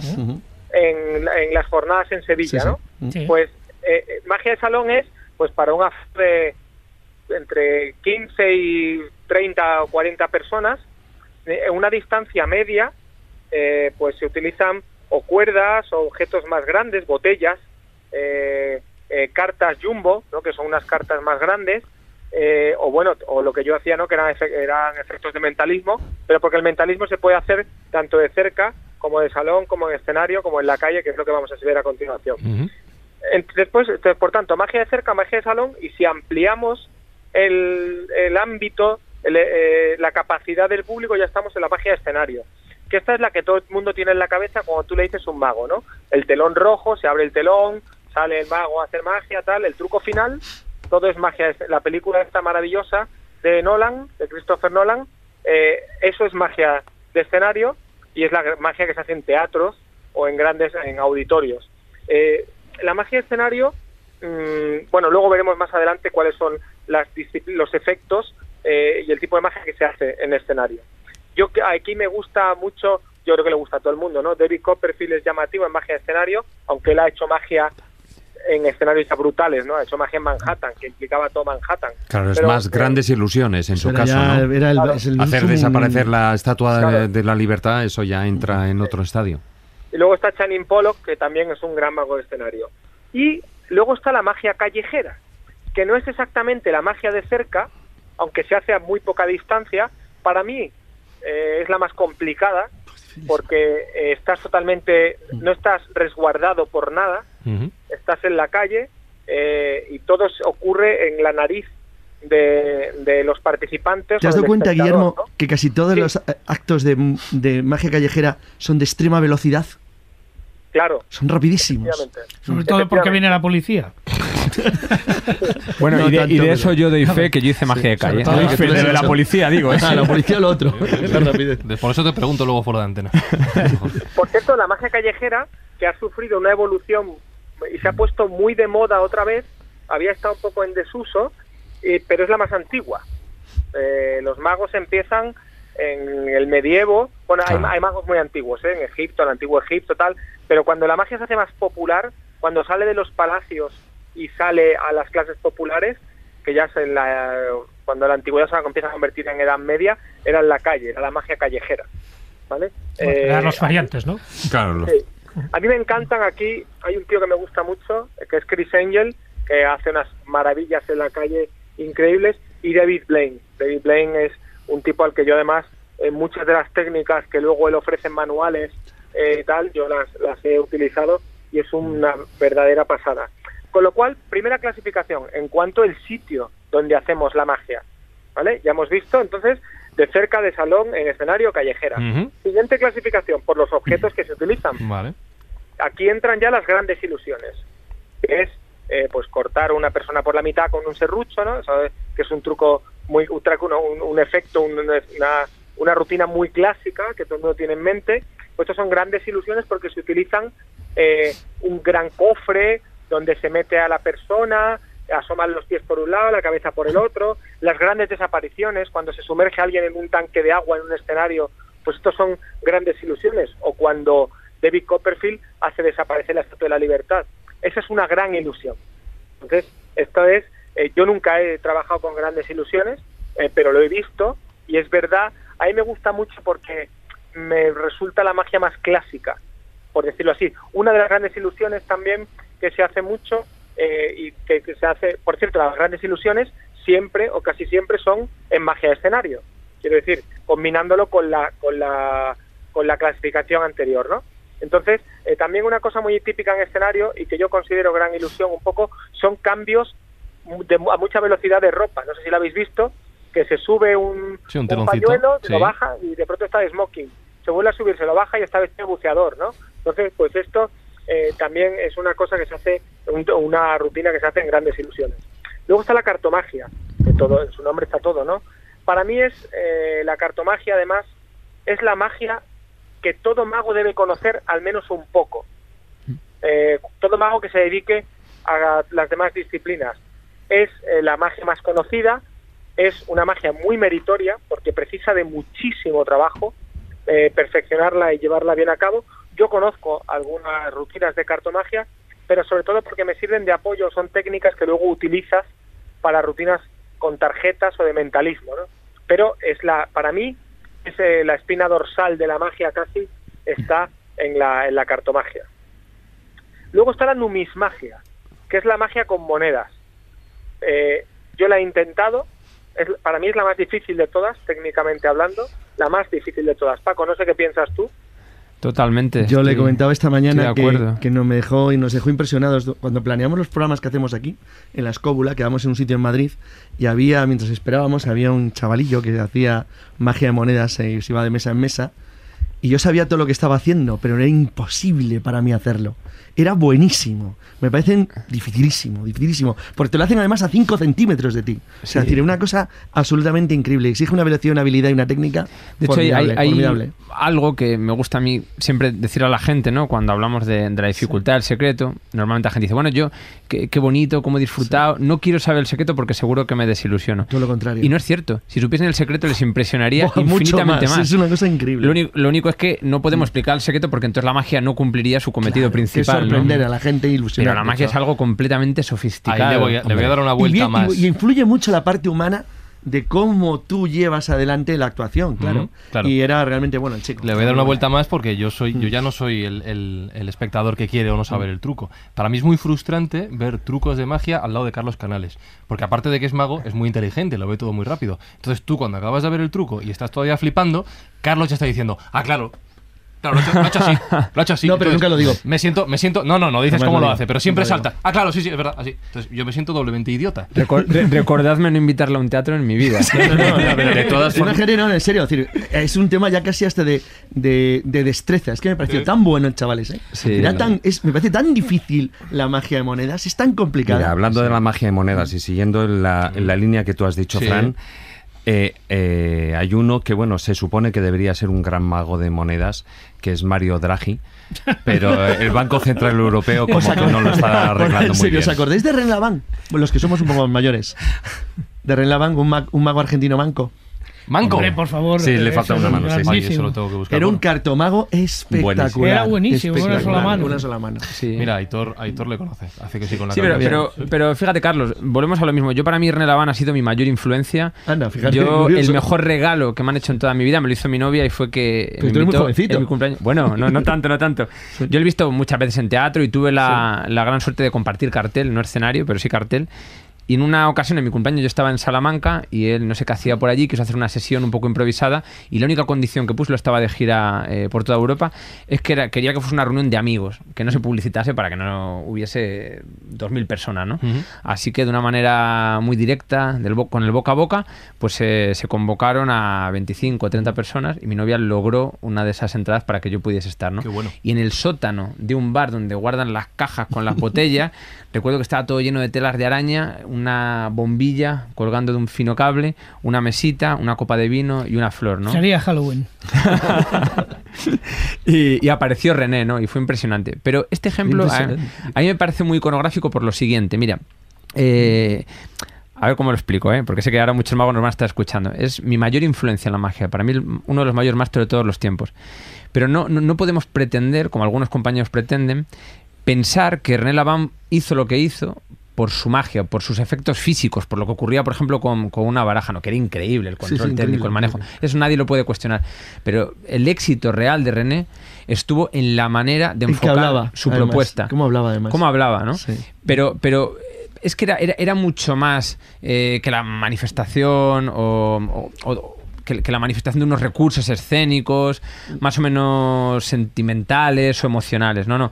René ponía sobre la mesa su mundo interior, su mundo más, más profundo, ¿no? Con todos esos recitales, esos versos de Borges, esas historias maravillosas, ¿no? Como la del, la del soldado abandonado en el campo de batalla, que es hermosa, ¿no? El, eh, un, soldado pide permiso a su coronel para regresar al campo de batalla a recoger a su amigo herido. Y el- el coronel le dice, no puedes volver, está muerto, es inútil. No, mi coronel, tengo que volver. No puedes, está muerto. Y él, desobedeciendo las órdenes del mando superior, regresa al campo de batalla jugándose la vida. Vuelve al campamento con él cargando sobre sus hombros. El coronel le mira y le dice, te lo dije que era inútil, que estaba muerto. Y él le contesta, no, mi coronel, ahora está muerto, pero cuando llegué todavía estaba vivo. Sus últimas palabras fueron, sabía que ibas a venir. Y yo quiero, mira, Sí, pelos estás de punta, ¿No de punta, lo estoy Jesús, ¿no? viendo, sí, señor. Totalmente. Es un cuento precioso. No es, no, no, no, no, no es la magia, ¿no? Es ese proceso alquímico que se crea cuando sacas lo mejor de ti mismo para, para compartirlo con los demás y tienes la capacidad para transmitirlo. Dicho lo cual, su magia era fantástica, por supuesto. Eh, Guillermo, te voy a devolver la palabra porque como con tres magos en la mesa, dos horas se quedan cortas. Guillermo. Desaparecido. Sí. Se ha, mira, Se ha ido. esto es magia, se ha caído. Eso se llama cortó escapismo. la. Escapismo. O ilusionismo. ilusionismo. Ahora aparece aquí os lleváis un corte que ya- Eh, Sí, ¿te Ha hecho, ha hecho un Houdini. ¿Te imaginas, ¿Te imaginas que ocurre eso? Que ahora aparece por la puerta de Guillermo. espectacular. ¿Eh? Tremendo. Mira, mira, espera, espera. Ahí está. Ahí está. ¿Estás ahí? Vale, aquí estoy. Tachan, mira. Eh, René Laván.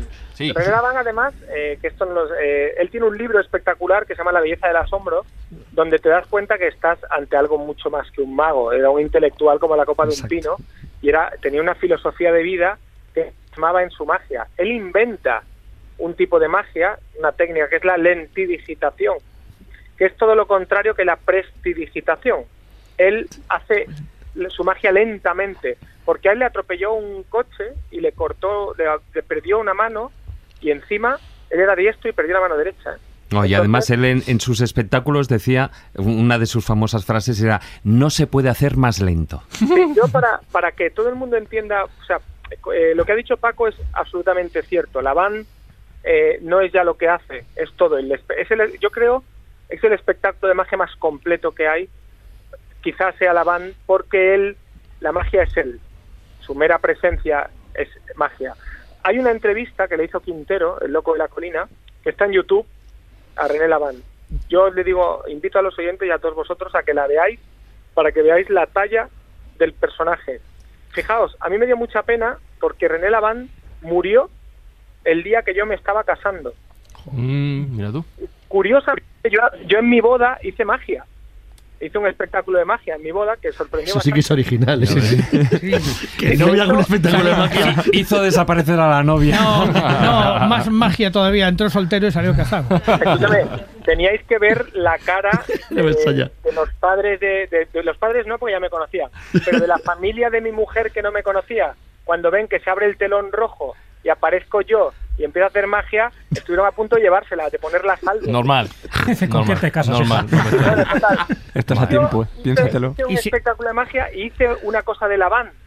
Y yo ignoraba que estaba muriendo en ese momento, lo cual me, me resultó, porque me enteré al día siguiente y me dio la verdad, sentí mucho la muerte de, Bueno, de era un como un gran homenaje mago como era él. Totalmente. Bueno, aparte de la cartomagia, Sí. no es mi magia, nos queda la magia, una magia que a mí personalmente no me gusta, que es la magia con animales, ¿vale?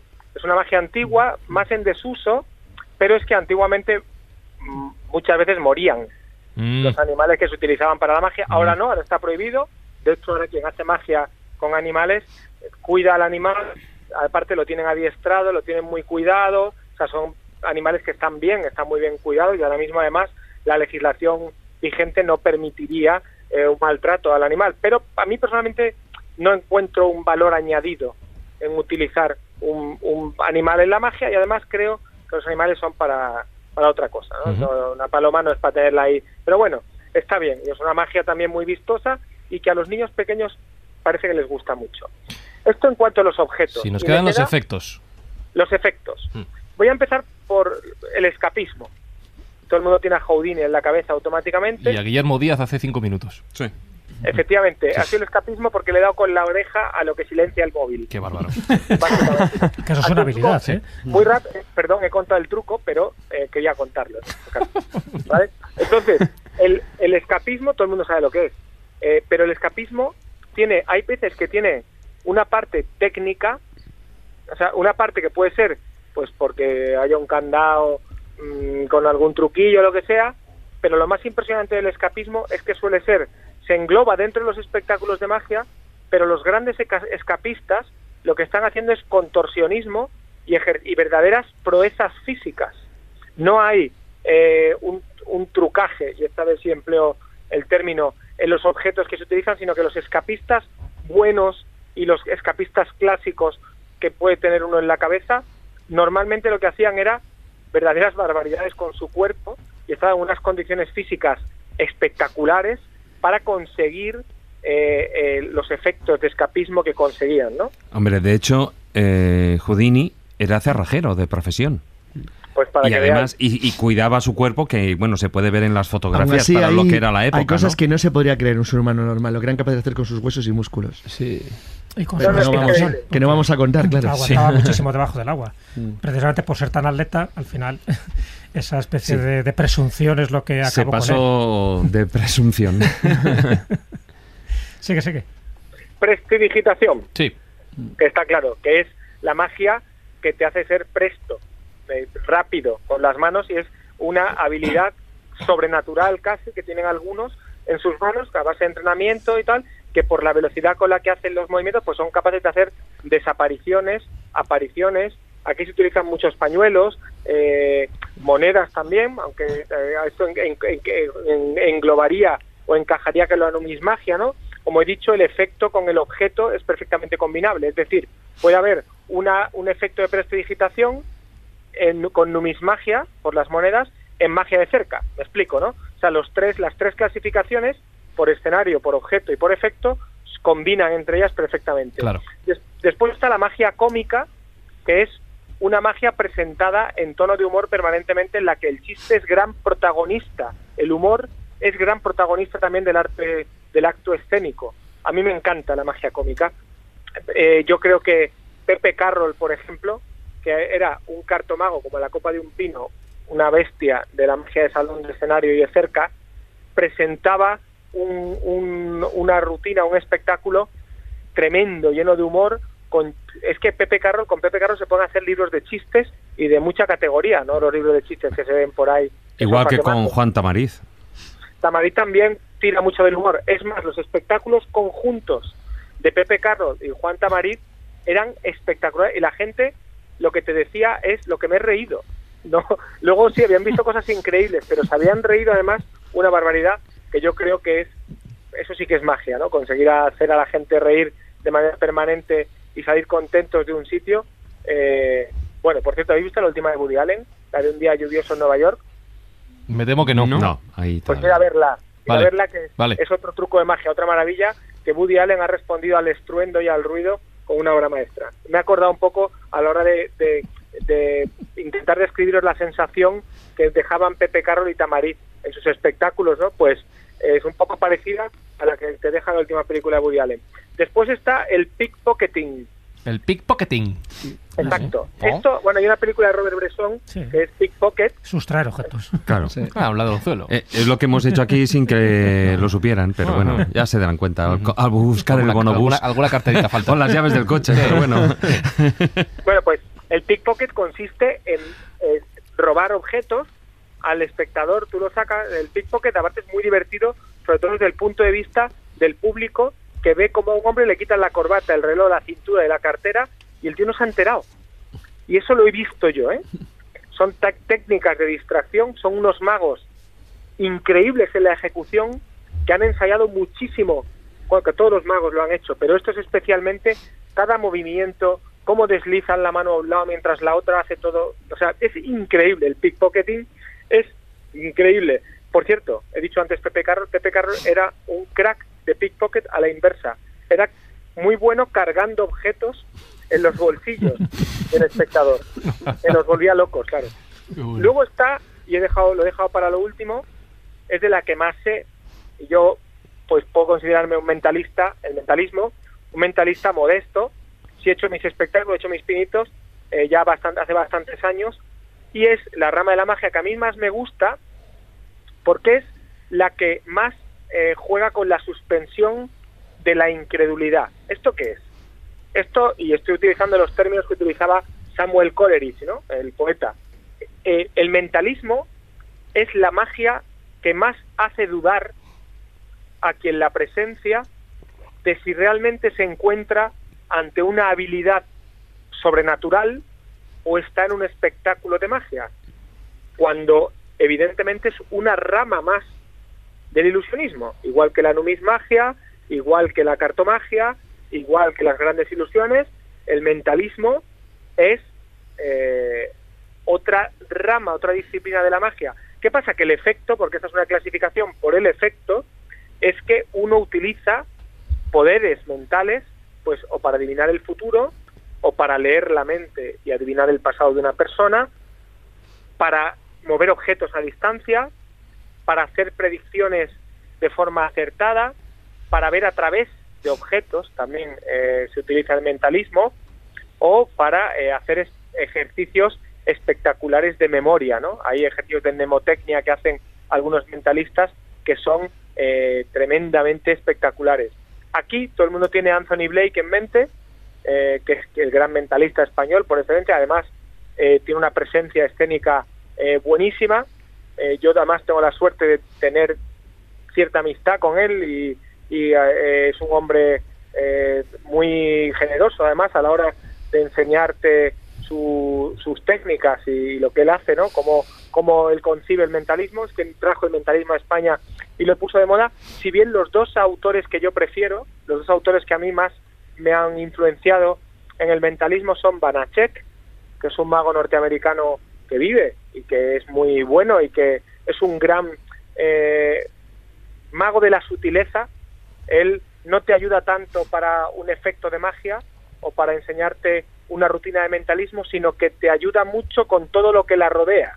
Es decir, aprovecha esto para esto, aprovecha esto para esto, aprovecha... A mí Banachek me gusta mucho en eso y luego, por supuesto, el mentalista más importante de la historia y uno de los magos más importantes de la historia, cuya vida contamos un día aquí en la Escóbula de la Brújula, que es Theodor Hahnemann, que es el inventor del mentalismo moderno, un hombre enormemente amargado que acabó suicidándose, eh, pero que era un auténtico genio y a que yo nunca eh, daré las gracias lo suficiente por su obra, ¿no? Es espectacular eh, el trabajo de Hahnemann y lo que le debe el mentalismo a él. Vamos, no existiría el mentalismo sin Theodor Hahnemann. Y yo creo que con esto más o menos he hecho una clasificación amplia Muy completa. de, Totalmente. eh, de la magia. De hecho, em, es muy interesante la clasificación que has hecho y los nombres que has ido dando, porque yo animo a los escobuleros a que bueno busquen vídeos, busquen información sobre todos los nombres que has ido Todos tienen vídeo, todos los que he citado. Pues eh, que busquéis en YouTube. Por cierto, os dejo una sugerencia, que lo hemos comentado antes en la comida, antes de venir al programa. ¿Sabéis que el vídeo más visto del canal de la escóbula de la brújula en YouTube es Carlos Canales doblando una cuchara? ¿Lo sabíais? Luego, luego lo va a hacer otra vez. Buscad en YouTube. Sobre todo Carlos- con un bolígrafo. Es una cosa alucinante. Buscáis. Carlos Canales Cuchara y os vais a quedar locos. Hacedlo los escobuleros ahora mismo. Parad el podcast, buscadlo y luego dadle al play y os va a cambiar Aquí hay la una vida. persona que le doblé una mientras estaban tomando, café. Eso, eso no es un, eso no es un truco de magia, eso empieza Esa por P y acaba rara. por utada. Esa sensación rara. Sí, Es es Pero una cosa, con, con un alicate no sirve, ¿eh? ¿eh? No se. Con el alicate, con el alicate tiene más mérito. Y con los dientes apretados y rojo tampoco. sí. En, en esta, en esta ves a Carlos con la cara roja y tomando la cuchara. ahí. Eh, quiero relacionar, y antes de despedir a, a Guillermo, tú antes has mencionado que hay varias corrientes, tres grandes corrientes, si no me si no he entendido mal, en España en, en cuanto a la magia. ¿Tiene relación con lo que ha contado Guillermo hasta ahora? Bueno, eh, la- las corrientes de pensamiento, quiero decir, una cosa son los estilos de magia. Ah, vale, vale. Dentro de esa clasificación, por vale. cierto, maravillosa que ha hecho Guillermo. Y, y luego están esas grandes escuelas de, de pensamiento que más allá de lo que es la parte técnica o de los elementos que utilizamos en escena, pues nos permiten generar eh, una forma de interrelacionarnos con el público y de generar contenidos alternativos al propio efecto. ¿no? Eh, y bueno, en España lo primero que habría que decir es que en el siglo XX, finales del siglo XIX, principios del XX, fue una época complicada, había muy, muy pocos magos, no había acceso a, la información, no había prácticamente pu- libros publicados. Aquí en España teníamos unos pocos, el más representativo el de Pablo Minguet, que se publicó en el año 1733, Engaños a ojos vista. Y, y bueno, en esta... Joaquín Arga- Argamasilla, ¿no? Joaquín Argamasilla, el Pero- famoso amigo de Valle Inclán. Pero es más moderno. Es, Sí. es más moderno. no, a principios del siglo XX estoy hablando. Sí, lo, lo- lo que pasa es que, bueno, yo creo que él realmente, las, las publicaciones no eran suyas, sino más bien de, de todos los científicos de la época que cuestionaban lo que, lo que hacía, a pesar de que él tuvo una proyección tremenda, porque como sabéis, fue a América apadrinado nada más y nada menos que por un tal Valle Inclán, ¿no? Por eso digo. Y- que además le llamaba, ¿no? El hombre que tenía rayos X en, En los ojos, ¿no? Claro, claro. Gran Imaginar lo que... Roger Corman, por cierto. Sí, por cierto. Imaginaos qué cara se le debió de quedar cuando llegó a un, al, al hotel Pensilvania en Nueva York para demostrar su- sus poderes, su potencial y vio entre el público la cara del gran Harry Houdini, ¿no? Que por supuesto no que perdió estaba un dispuesto minuto. a reventarle el espectáculo. Y de, y de hecho así lo hizo. era muy malo. Houdini Sí, era sí. muy malvado en eso. ¿eh? Totalmente, total. Bueno, pero es que Houdini hizo cosas mucho peores, ¿eh? Houdini, por ejemplo, eh, en el inicio de, de los espectáculos de espiritismo con Bueno, cabina... es que la tomó con ellos. Con, el cabina espiritismo una guerra personal ya. Totalmente. Sí, Lo- Los sí. hermanos Davenport, sabéis que son los primeros que empiezan a hacer estas sesiones en las que se encierran dentro de una, de una cabina con instrumentos colgados de las paredes, les atan a una silla. Y cuando cierran las puertas y apagan las luces, de repente los instrumentos empiezan a sonar. Muchas veces la gente dice que los ha visto flotar, ¿no? Juan Ignacio también eso. Lo sé, lo sé, lo sé. Y, y, y luego volvían, abrían las puertas, pero ellos seguían completamente atados. Bueno, pues el, el cruel de Harry Houdini no se le ocurrió otra cosa, aparte de que él llegó a investigar y a contratar agentes, él se disfrazaba, entraba en las sesiones espiritistas, pero concretamente eh, con varios espiritistas lo que hacía era que cuando se apagaban las luces, tenía con carbón esos instrumentos, entonces cuando empezaban a sonar, antes de que terminase la música, él encendía la luz y se veía la cara de los espiritistas pues manchada toda de negro y que me está tocando con las manos y con la boca esos instrumentos, ¿no? Imagina hasta qué punto podía, podía llegar este ánimo de, de desenmascarar a, toda una serie de magos que en el fondo lo que representaban eran dos formas de ser y estar en el mundo muy muy diferentes. Porque si por un lado es verdad lo que decías tú al principio David eh, la magia en el siglo finales del 18 principios del 19 bueno y durante todo el siglo 19 se denominaba física recreativa. Pero la paradoja está en que lo que sorprendía a la gente desde la ambigüedad porque estos magos que hacían física recreativa eran ambiguos. Y esto lo podemos ver en la propia fantasmagoría. La fantasmagoría se anunciaba así fundamentalmente porque si lo hacían de otra forma se arriesgaban con suerte a ser detenidos o incluso a la propia guillotina si se ponía la cosa fea, ¿no? De hecho, el propio Filidor, que es el primero que hace grandes espectáculos de, de magia en la Francia de Luis XVI, eh, tiene que huir de París cuando anuncia que va a hacer aparecer nada más y nada menos a Luis XVI, que ha sido guillotinado hace unas semanas. Imaginaos lo que le supuso, ¿no? Quiero decir... Era la- Francia estaba como para hacer bromas. Ya No, ves, estaba sí. la Francia muy No, monárquica en no, no, estaba la Francia muy monárquica. Pero claro, pero, pero es curioso por eso, ¿no? Porque en el fondo se genera el paradigma de una sociedad eh, racional y los ilustrados intentan hacer algo que no está en su mano y es desalojar del inconsciente de las personas todas las imágenes que están ligadas a, su alma, a su propia psique, ¿no? Entonces hay que encontrar otra forma de, canalizar esas emociones y de canalizar también ese sentimiento del mundo que estaba tan relacionado no solamente con la magia, sino con lo que le habían contado los sacerdotes, con lo que le habían contado eh, sus abuelos a través de las leyendas.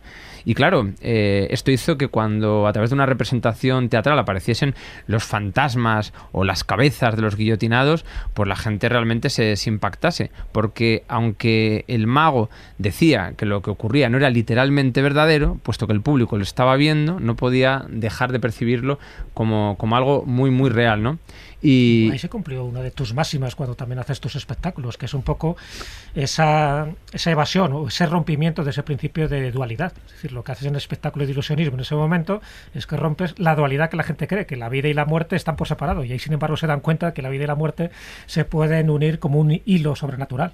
Total. Y, claro, y eso, y eso provoca asombro. Claro que Una cosa, de lo que, todo lo que está diciendo Paco, eh, es mucho más eh, bonita y mucho más importante por lo que yo, yo no estoy escuchando el programa porque no se ha emitido, porque estoy grabando. Eh, pero ahora que he hecho la clasificación, la clasificación que ha hecho Paco de la magia, las tres escuelas que había a principio de, siglo en España y todo esto, es, es mucho más importante que la que he hecho yo en un sentido.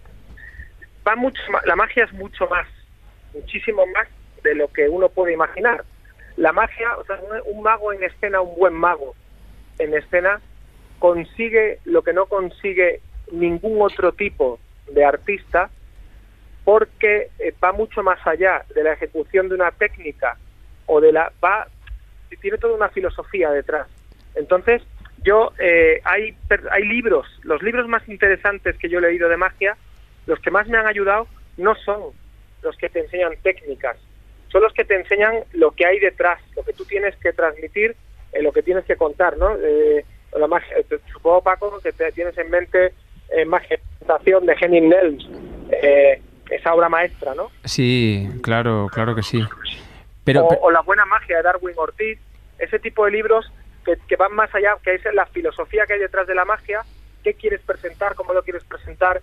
Todo esto es, es fundamental porque si, no es lo mismo salir a hacer trucos que salir a hacer magia.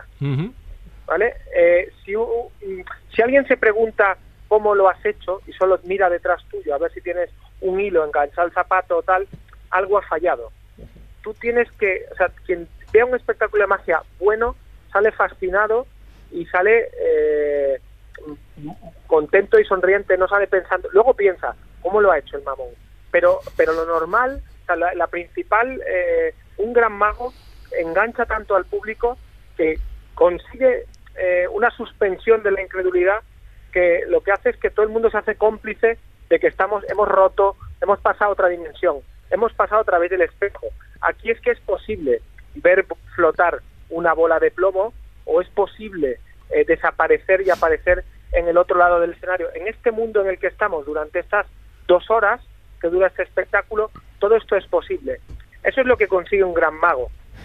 Lo, que pasa, Guillermo, es que fíjate, yo creo que, también estoy completamente de acuerdo con, con lo que dices, pero eh, los magos tienen que implicarse y comprometerse con su obra. No basta con, asombrar al público, ¿no? sino que representa lo que ellos hacen dentro de su rol vital, ¿no? de su manera de interpretar las cosas, la vida.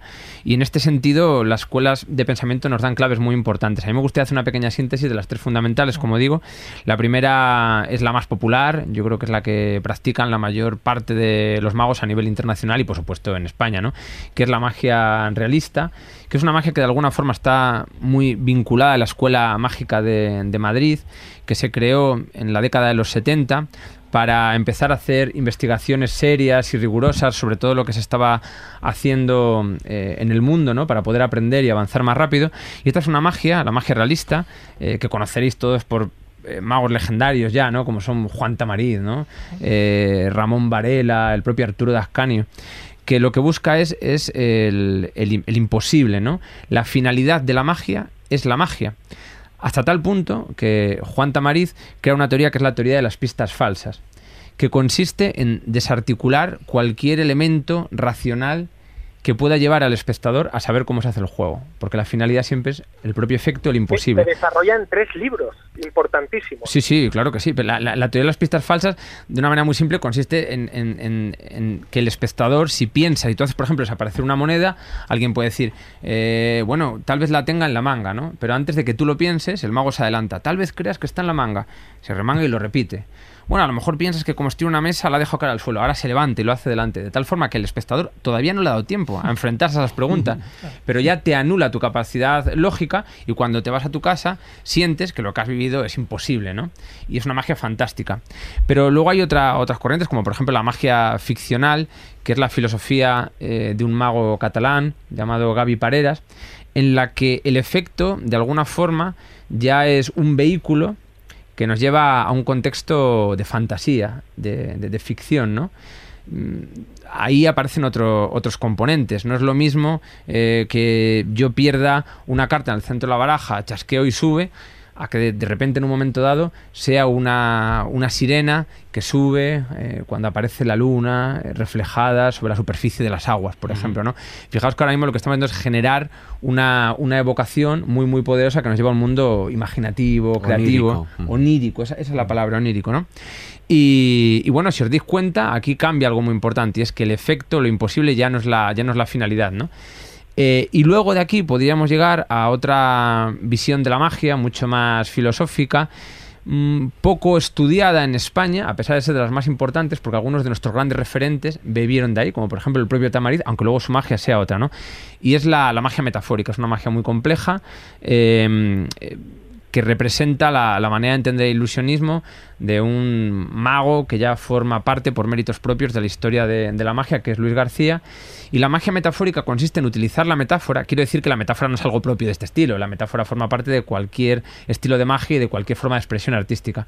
Pero él lo que utiliza, él utiliza la metáfora como una tecnología para generar de forma directa en el espectador un cambio de conciencia sobre la realidad, ¿no? A través de, mitos clásicos, por ejemplo, ¿no? Claro, esta es una magia muy potente y muy poderosa, pero que yo, desde mi humilde opinión, he cuestionado en los últimos, en los últimos tiempos, porque es verdad que lleva una idea preestablecida del mundo. Hay un discurso filosófico, incluso en los últimos años político, ¿no? Si me apuras es una magia potente, es una magia que ha sido una gran influencia, pero yo creo, desde mi visión de ilusionismo ritual, que la magia a lo que tiene que tender es a ir mucho más allá de cualquier tipo de, idea, que la magia sea un cajón desastre donde cada uno encuentre aquello que necesita para, para, sí mismo. En cualquier caso, lo que no se puede negar es que Luis García escribió un libro que se llama Mensajes desde lo profundo de la ausencia, que para mí, para muchos de mis compañeros, es uno de los libros más, más importantes de, la historia de la magia. Ahora, cada mago, cada ilusionista, genera sus propuestas en base a estos caminos y luego con elementos de la magia de muchos grandes eh, ilusionistas que tenemos por, por todo el mundo, ¿no? Y, yo creo que, entender esto es fundamental para contextualizar qué es lo que ha ocurrido en nuestro, en nuestro país, que, que es la élite de la, de la magia, ¿no? Bárbara explicación, bárbara clasificación y lo que sí puedo ver a distancia, Guillermo, es que tu oreja está colorada como un tomate. No te puedes imaginar, porque además no oigo bien, porque voy en coche y tengo el móvil muy apretado y voy a hacer un truco de fusión. Ya. Vas a ser el, primer humano con, móvil integrado en el cerebro. Efectivamente. muy bien. Y, aparte que podré cargar por USB, lo cual oh, es novedoso. Qué bien, oye, antes de despedirme, quiero que sepáis una cosa. Ahora mismo no tengo vida porque por cuestiones de trabajo, eh, bueno, estoy haciendo un truco que es sobrevivir a, unos días frenéticos. Pero tengo la idea, porque es ante una actividad frenética cuando se me ocurren las mejores ideas, tengo un, en la mente un espectáculo de mentalismo que se va a llamar, lo que pasa es que necesito, eh, tendré que pagar unos royalties, porque va a pivotar sobre una obra literaria que se llama seres y lugares en los que usted no cree. ¿De qué me suena esa obra? Claro. Porque van a ser esos seres y lugares que hagan la magia y no yo. Ah, qué bueno. Ah. Eh, bien, y, los autores de dicha obra van a participar en algún momento? Los autores de dicha obra de entrada lo que tienen que darme es permiso. Ah, pues. Pero Concedido. Creo que ya lo tienes. ya lo tienes. Los, conozco un poco, los conozco un se, poco. Se ha gestionado rápido. Guillermo, Guillermo los deberías de disfrazar, ¿eh? Claro, sí.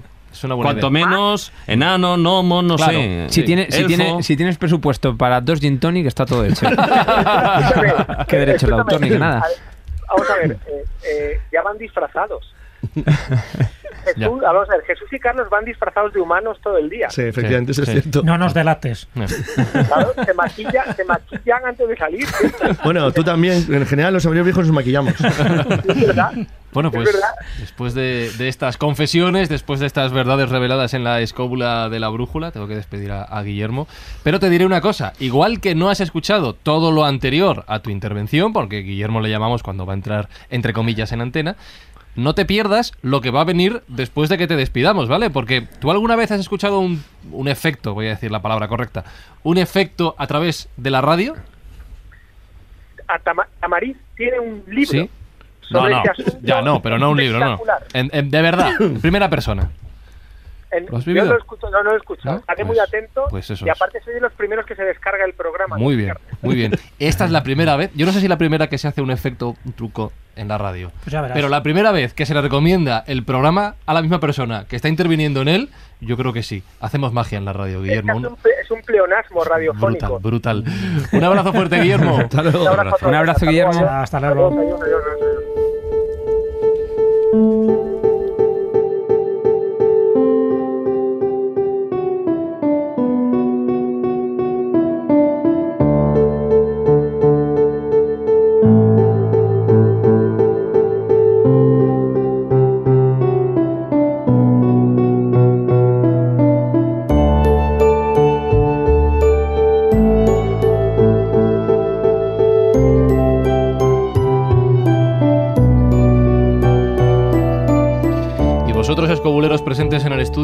Habíais visto un efecto, un truco? Perdonadme que diga truco, pero me sale solo, a través de la radio, solo, solo con los oídos. Es decir, lo que veáis aquí en el estudio y los escobuleros que están escuchando y que no nos ven, que estén tranquilos porque da igual estar aquí o no. Lo visto da lo mismo, solo con lo que escuchéis. ¿Alguna vez lo habéis vivido? No, nadie. Paco, te dejo a ti toda la responsabilidad de ser innovador y de ser el primero. ¿eh? Te, te pongo el listón bajito. Bueno, a ver, yo, yo tengo que decir que yo no soy el primero en hacer magia en la radio. Hay muchos vale, compañeros que lo vale. hacen fabulosamente bien. Pero esto que Pero- vas a hacer si eres el primero y además Sí. lo has preparado especialmente Te para la escóbula de la Eso sí, eso sí, eso sí. Me ha ayudado un Sí. gran amigo, un maestro de la magia chilena que se llama Juan Esteban Varela, al que quiero y admiro, y le mando desde aquí un saludo porque seguro que, que está muy pendiente también de, de vuestro programa. Pero bueno, va- vamos allá. A ver, Sí, a ver qué a, tal par- sale. a partir de aquí, nosotros somos todo oídos.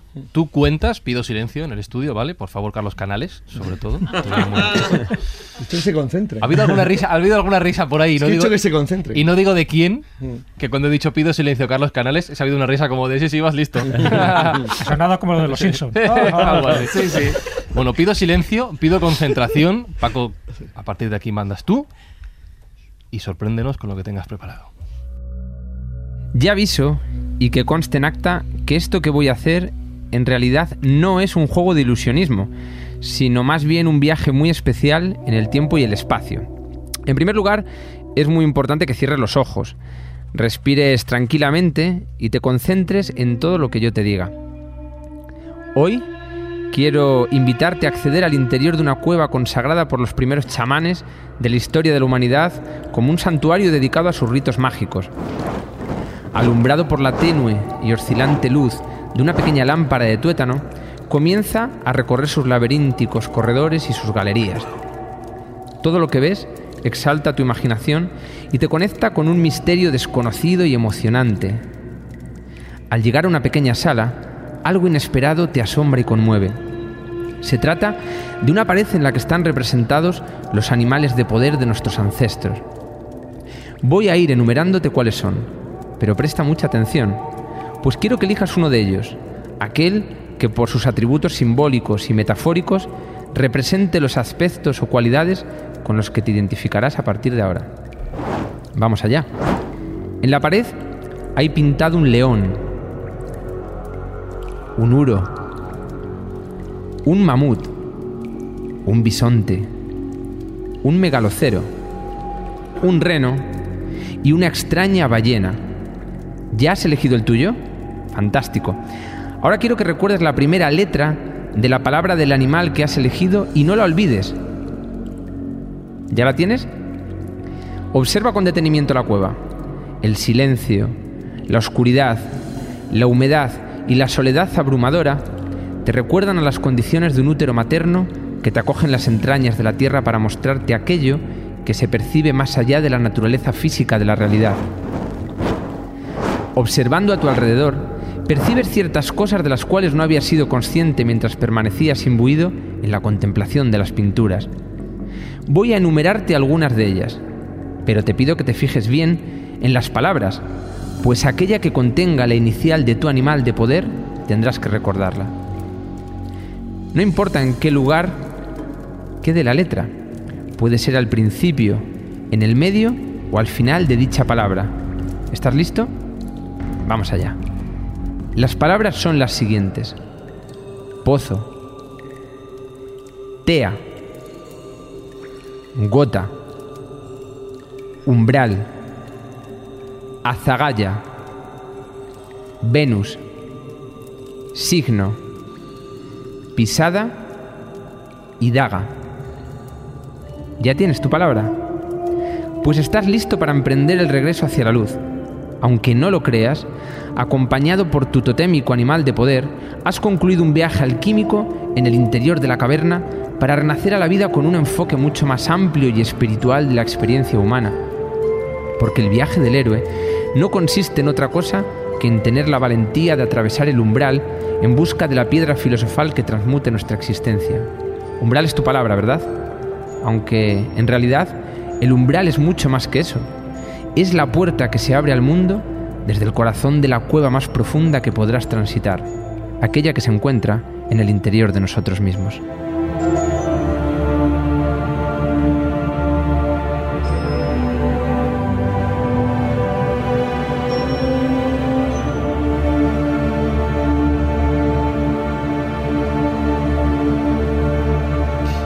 Cuando has dicho umbral es tu palabra, ¿verdad?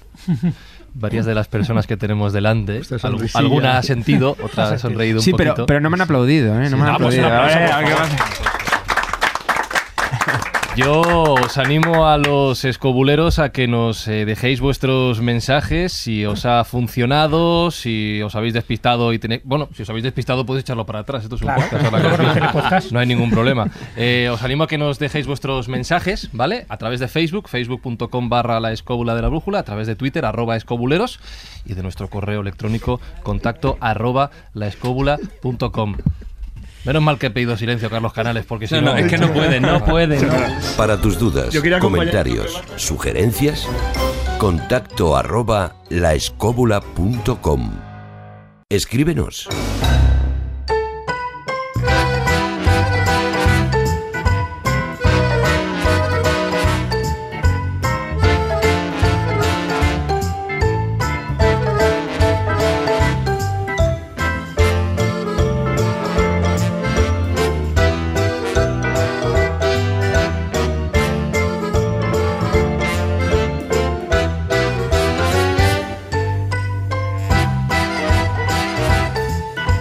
Llegamos a la sección. Bueno, cada vez tiene más éxito, cada vez nos. A ver. ¿Qué pasa? Tú has dado una instrucción al principio a Juan Ignacio y Juan Sí. Ignacio está pidiendo permiso para la instrucción que le has dado. Ya, pero yo le he dicho que se espera al final.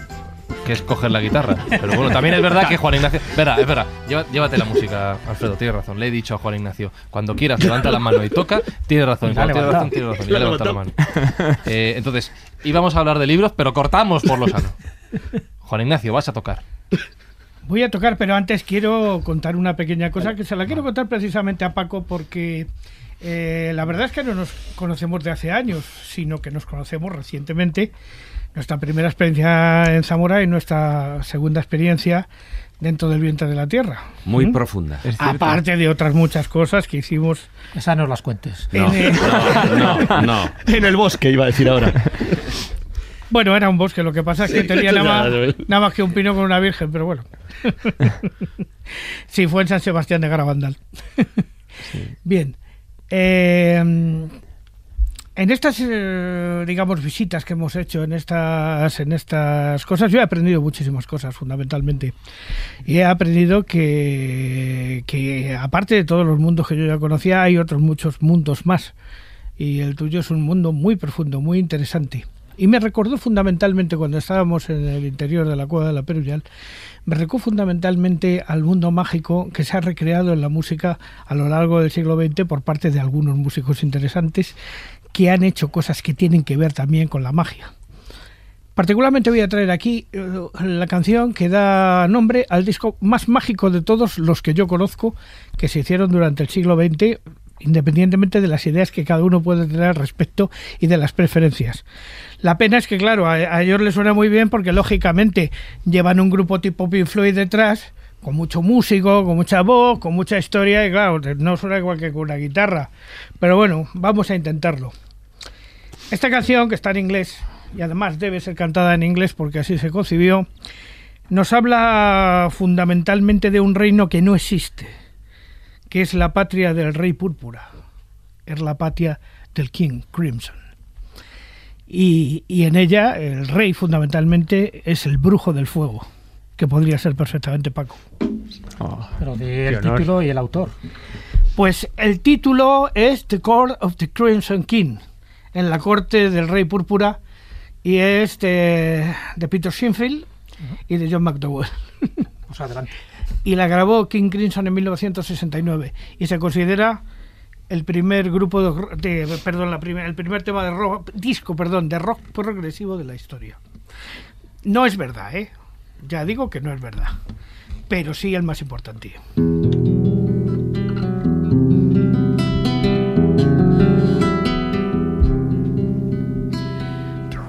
The chain of prison moons, shattered by the sun. Walk your roads or chance to turn a turnabout become. The popper pray on his tune, the cherry of soul is in. The lullabies and the national tongue for the crown of the king's song king.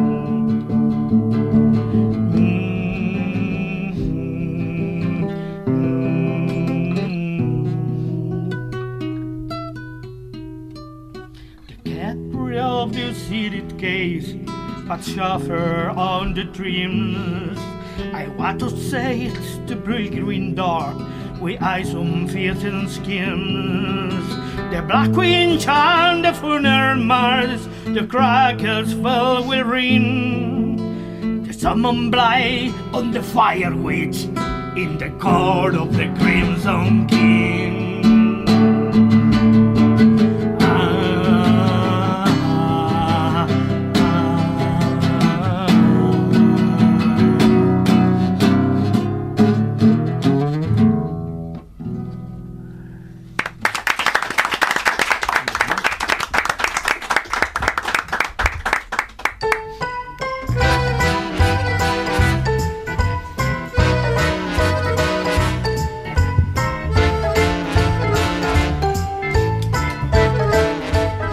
Sonar la música porque una vez Juan Ignacio, ha utilizado su comodín de la guitarra. eh, yo, ah, preguntaba por. Ah, por libros, es verdad.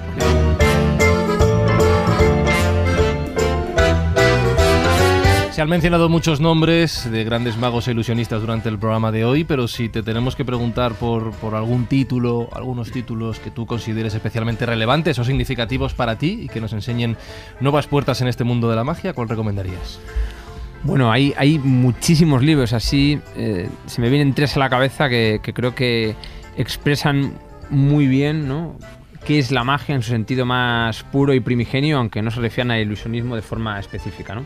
Excepto el primero, que es el de Ramón Mairata, que por otro lo conocisteis en esta experiencia en la que accedimos Sí. al interior de, de la caverna en Cantabria, la Peruyal, un auténtico maestro, una persona a la que admiro y quiero y quiero y admiro, y dentro de su extensa obra tiene un libro que se llama Fantasmagoría, que es un tratado sobre la magia, la evolución cultural de la magia a partir de- del siglo XVIII, desde, desde el inicio de la fantasmagoría hasta prácticamente la actualidad. ¿no? El libro se centra concretamente en esta época del siglo XVIII y XIX, pero te da todas las claves para entender cómo ha evolucionado la magia hasta, hasta el momento contemporáneo. ¿no? Y eso por un lado. Luego por otro, a mí hay un libro que, que me encantó, eh, de Valle Inclán, no muy conocido. Eh, me parece que alguno de vosotros me dijo en alguna ocasión que sí que lo había, lo había leído. Que Ya es sé de- cuál te refieres, la lámpara maravillosa. La lámpara La lámpara maravillosa. maravillosa, sí.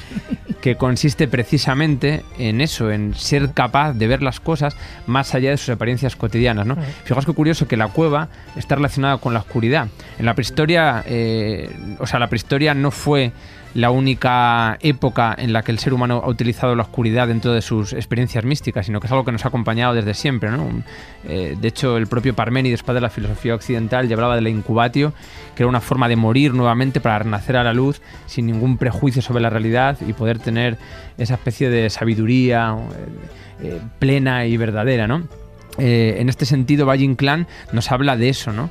De cómo dejar que muera el significado de las cosas para ver otros y para fundar eh, el mundo, ¿no? Para generar un nuevo eje vertical en el que podamos acceder a niveles, a, distintos estratos de, ese conocimiento que no deja de ser otra cosa que un proceso alquímico, ¿no? Creo que es un libro maravilloso, un libro eh, muy simbólico, ¿no? Reeditado hace poco por La Felguera, sí, Una edición maravillosa, ¿no? Como todo lo que hacen. Ah, por cierto, el de Ramón Mairata también es de La Felguera. Ah, está, ¿Y, el tercero también?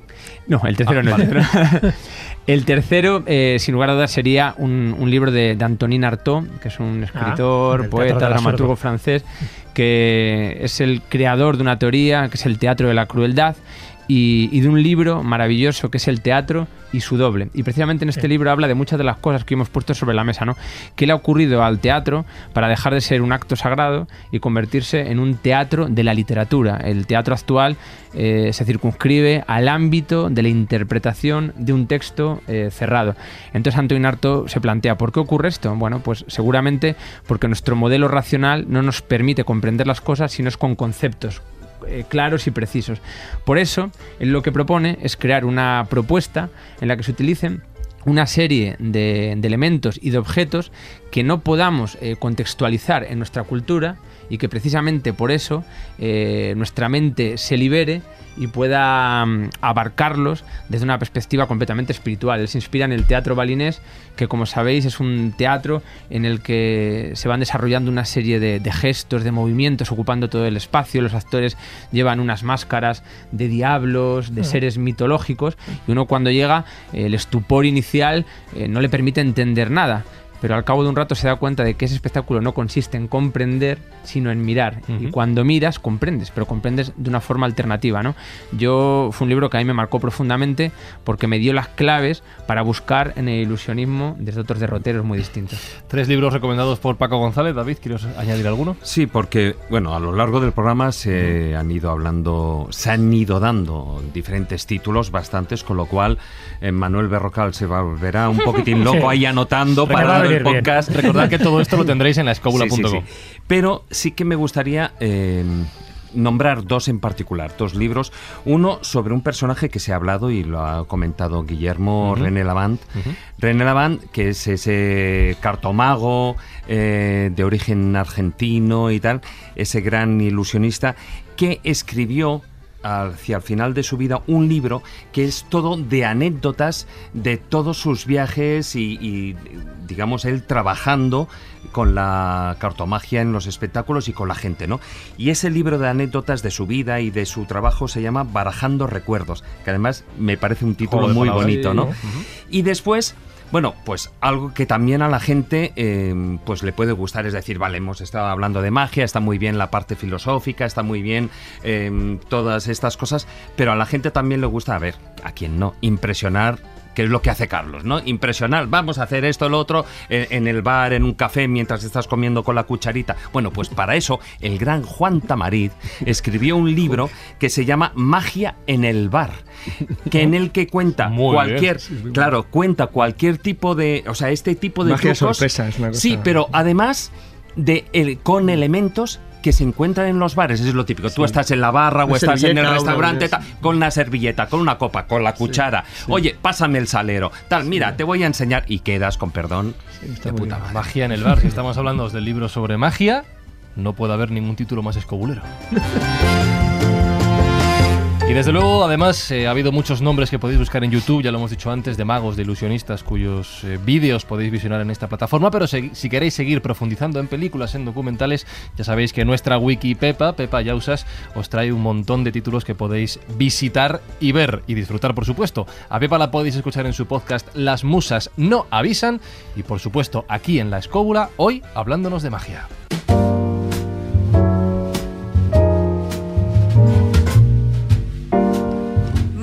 Y luminosos saludos desde la otra parte del mundo. Os traigo un ranking de películas que espero que nuestros invitados les den su aprobación. Me vais a permitir que pase de puntillas por las ya sobradamente conocidas El Prestige, que se llamó en España El Truco Final del año 2006, dirigida por Christopher Nolan, El Ilusionista del 2016 de Neil Burger, Now You See Me, Ahora Me Ves de Louis Leterrier de 2013 y su secuela dirigida por John Machu del 2016. Quienes no las hayáis visto todavía, este puede ser un buen momento para pasar una buena tarde a golpe de pases mágicos e ilusionismo. Ahora permitidme que os ofrezca algunas otras películas quizá menos conocidas, pero no por eso menos interesantes. Por riguroso orden de aparición, la primera que os recomiendo es una película sueca del año 1958 en blanco y negro, dirigida por Ingmar Bergman, el gran director sueco que hizo, entre otras cosas, esa maravilla del séptimo sello, ambientada a mediados del siglo XIX y que nos cuenta las aventuras del doctor Vogler. No os digo más, fue premiada en el Festival de Venecia, nominada al León de Oro y nominada a la mejor película en los BAFTA. Un poquito más tarde, en el 2016, nos llegó desde Francia El Ilusionista, una maravilla, una verdadera joya del cine de animación. Nos cuenta la historia de un viejo mago que tratará de no defraudar a una niña que está convencida de que los trucos de magia que hace este ilusionista son verdadera magia. Esta película disfruta del encanto, además de ser una película del director Sylvain Comet, que el que hiciera Bienvenidos a Belleville, película que si no conocéis también os recomiendo encarecidamente. El guion es igualmente de Sylvain Comet y de Jacques Tati, el famosísimo actor francés que seguro que muchos de nuestros invitados conocen sobradamente. Y que escribió un libro titulado así El ilusionista que merece mucho la pena tener en cuenta. Desde aquí os voy a llevar al año 2012 y por supuesto producción española, faltaría más. Red Lights, Luces Rojas, una película de Rodrigo Cortés muy interesante que se maneja en el límite entre el ilusionismo, lo que es ilusión y lo que es verdaderamente supernatural. Entre sus personajes principales se encuentran nada más y nada menos que Sigourney Weaver y Robert De Niro. Y para acabar, anunciaros que para el 2020 el Hollywood Reporter nos dice que hay anunciada una nueva película sobre la cuestión mágica. Mandrake de Magician, Mandrake el mago, y seguro que nuestros invitados también reconocen este nombre. León Mandrake, como nuestros invitados podrán explicaros mejor que yo, fue un famosísimo mago italiano canadiense que se convirtió en todo un personaje en la primera mitad del siglo XX y del cual en 1934 apareció una famosa tira cómica. Pues de este cómic, Ethan Cohen, que no tiene nada que ver con los hermanos Cohen, ha decidido hacer una película. Y esta película verá la luz en el próximo 2020. Y sin más me despido haciendo uso de mis mágicos poderes. Hasta muy pronto. Gracias Pepa. Y en un ejercicio de pickpocketing de manual, yo tenía previsto que hubiera un cuento de Gallejo, pero... Pero, qué cuentista más bueno tenemos ahí con nosotros. Es que Paco ha dicho, deja, deja, cuento lo cuento yo. Le mango la sección, digo. Es que yo sé que hay personas que cuentan muy bien los cuentos porque también forma parte de su experiencia vivencial. Y alguien que ha viajado tanto, que tiene tantas anécdotas, esperemos que nos cuente alguna, aunque sea muy breve. Y sé que además en muchos de sus espectáculos también se ayuda de metáforas, de parábolas y de cuentos.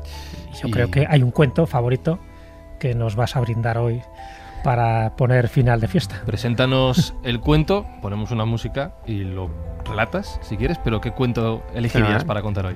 Bueno, es un cuento muy, muy, muy cortito, muy breve, que yo leí en un libro de, Ramiro Calle, ¿no? una selección de cuentos orientales, y este me llamó especialmente la, la atención, porque tiene que ver un poco con esa especie de cerrazón humana que muchas veces no nos deja disfrutar de la propia vida y de las experiencias distintas, insólitas. Algunas veces, por suerte no pasa mucho, me encuentro con un tipo de espectador que viene eh, tomándose tu propuesta como un desafío a su inteligencia, ¿no? Claro, ese espectador no tiene ningún interés en, en sentir emociones distintas, sino en en descubrirse delante del resto de la gente como una persona más capacitada intelectualmente. Y es una pena, ¿no? En algunas ocasiones ocurre que llega alguien y, levanta un muro tan infranqueable que a uno no le queda más remedio que, abandonarle y centrarse en el, en el, resto del público, ¿no? Y este cuento define muy bien cómo ciertas personas no pueden salir de ese, de ese espacio porque en el fondo les da la falsa sensación de tener un control sobre la vida que por otro lado nadie tenemos porque somos vulnerables y esto fue lo mismo que sintió Edgar Mitchell a 385.000 kilómetros de distancia. Nos habéis dado cuenta del original que es Paco. Ya nos ha contado la moraleja antes del cuento. Con lo cual luego le haré otra pregunta diferente. Pero para cerrar este programa, Ramiro Calle por Paco González.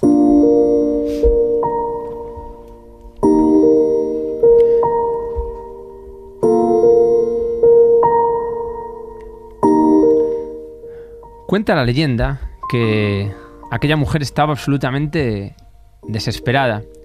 Llevaba días y días sin ver a su marido. Y es que hacía mucho tiempo, quizá demasiado tiempo, que algo había cambiado. Ese hombre al que un día amó se volvió una persona sin ningún tipo de interés por las cosas. Ya no trabajaba con sus manos para conseguir el sustento que alimentaría a su familia. Y sobre todo, se dejó caer en los dulces brazos del alcohol. Dicen que lo veían de plaza en plaza, caminando, a veces cantaba y hacía reír a los niños y a los mayores, pero en otras ocasiones insultaba a la gente y alteraba el orden público. ¿Dónde estaba su marido? Un día le dijeron que lo habían encontrado, tirado en el suelo, mirando a la luna, imbuido en sus propios pensamientos. ¿Qué podía hacer para ayudarle? Esta mujer decidió ir a la montaña. Allí habría esperado un monje sabio a que llegase para poder ayudarle. Yo te acompañaré, no te preocupes. Bajaron de nuevo, descendieron hacia la aldea, con ese monje que seguramente podría solucionar todos sus males. Durante el camino no hablaron. Ella tenía una falsa esperanza de que su marido volviese a ser quien era. Cuando llegaron a la plaza, el monje se acercó y llevaba en su mano un vaso de agua en la izquierda, en la derecha uno con alcohol. Puso los dos vasos delante de aquel hombre que no entendía nada de lo que estaba ocurriendo. Se agachó y con unas pinzas cogió un gusano del suelo. Lo dejó caer en el agua. El gusano nadaba a sus anchas. Después de observarlo, lo cogió de nuevo y lo dejó caer esta vez en el vaso del alcohol. Lentamente el gusano se comenzó a retorcer y cayó al fondo para morir dramáticamente. el monje hizo un silencio valorativo, levantó la mirada y simplemente le dijo, ¿has entendido por fin la lección?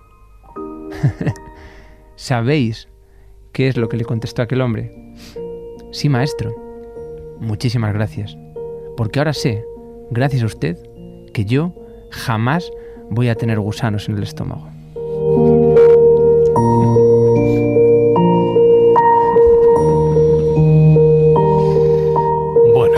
No te voy a preguntar por la moraleja porque ya está contada y creo que está bastante clara. Así que para terminar, y Jesús eh, hacía hincapié en ello antes, te quiero preguntar por alguna de tus vivencias. En tu extenso currículum de cuatro páginas, letra pequeña, interlineado sencillo, hay un montón de países por los que has pasado trabajando, disfrutando también, ¿no? Viviendo, viviendo.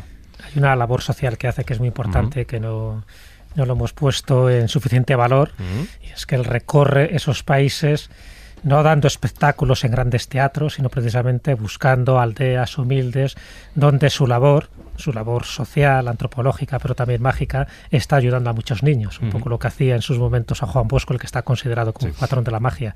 Entonces, esa labor callada, humilde y a veces anónima es muy importante también resaltarlo y lo hace además a las mil maravillas Paco González. Y en ese sentido, he comenzado el programa preguntándote qué es para ti la magia. Quiero que nos cuentes algún momento que haya sido especialmente mágico para ti en esos recorridos que has hecho por, el, por todo el planeta?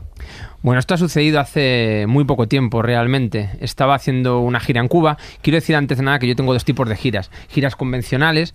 Eh, bueno, al final no es muy distinto actuar en un teatro en Montevideo, en Madrid o en Buenos Aires, ¿no? Pero luego hago otro tipo de gira que tiene que ver con mi trabajo de campo, de investigación, intentando también desarrollar esa, esa tarea social de la que hablaba Jesús, que creo que, que, al final es una responsabilidad para los que hemos tenido la oportunidad de nacer en un mundo tan distinto, ¿no? Poder aportar nuestro pequeño granito de arena, a pesar de que siempre digo que yo no sé si he aportado algo, pero la gente con la que he tenido la, la, oportunidad de vivir estas experiencias en los lugares donde no tienen nada, donde el límite entre la vida y la muerte es muy difuso, esas personas a mí me han cambiado la vida, son mis maestros, ¿no? Entonces yo lo tengo agradecimiento hacia ellos. Por lo tanto, eh, es un regalo poder, poder colaborar y estar en este tipo de, de lugares. Hace unos meses me encontraba en, en, Cuba, en La Habana, había estado dando una conferencia para dentro de un congreso de ilusionismo y tuve unos días para poder ir a una, a una, aldea que se llama San Miguel, en una zona rural, para conocer a uno de los últimos santeros. Quiero decir de los últimos santeros, porque si habéis ido a Cuba, es muy fácil encontrar en cualquier esquina a alguien que, que te puede leer el futuro, o gente que dice que viene del palo mayombe, pero en el fondo, los santeros auténticos es gente que, que está muy, muy cerrada sobre ella misma para mantener su legado y sus conocimientos en el tiempo, ¿no? Ante la amenaza de la occidentalización. Yo pude conocer a, a uno de estos chamanes. Lo que pasó fue realmente increíble. Él me invitó en la mitad de, un bosque a una cabaña donde practicaba su, sus rituales. Eh, una mezcla entre la cultura yoruba y el palo mayombe. Eh, éramos tres personas, pasé yo el primero, detrás iba, eh, iba la mujer de un mago amigo mío de Cuba, le dijo que se parase y la mujer se quedó sorprendida. Le dijo, tú no puedes acceder porque hoy tienes el, tienes el periodo.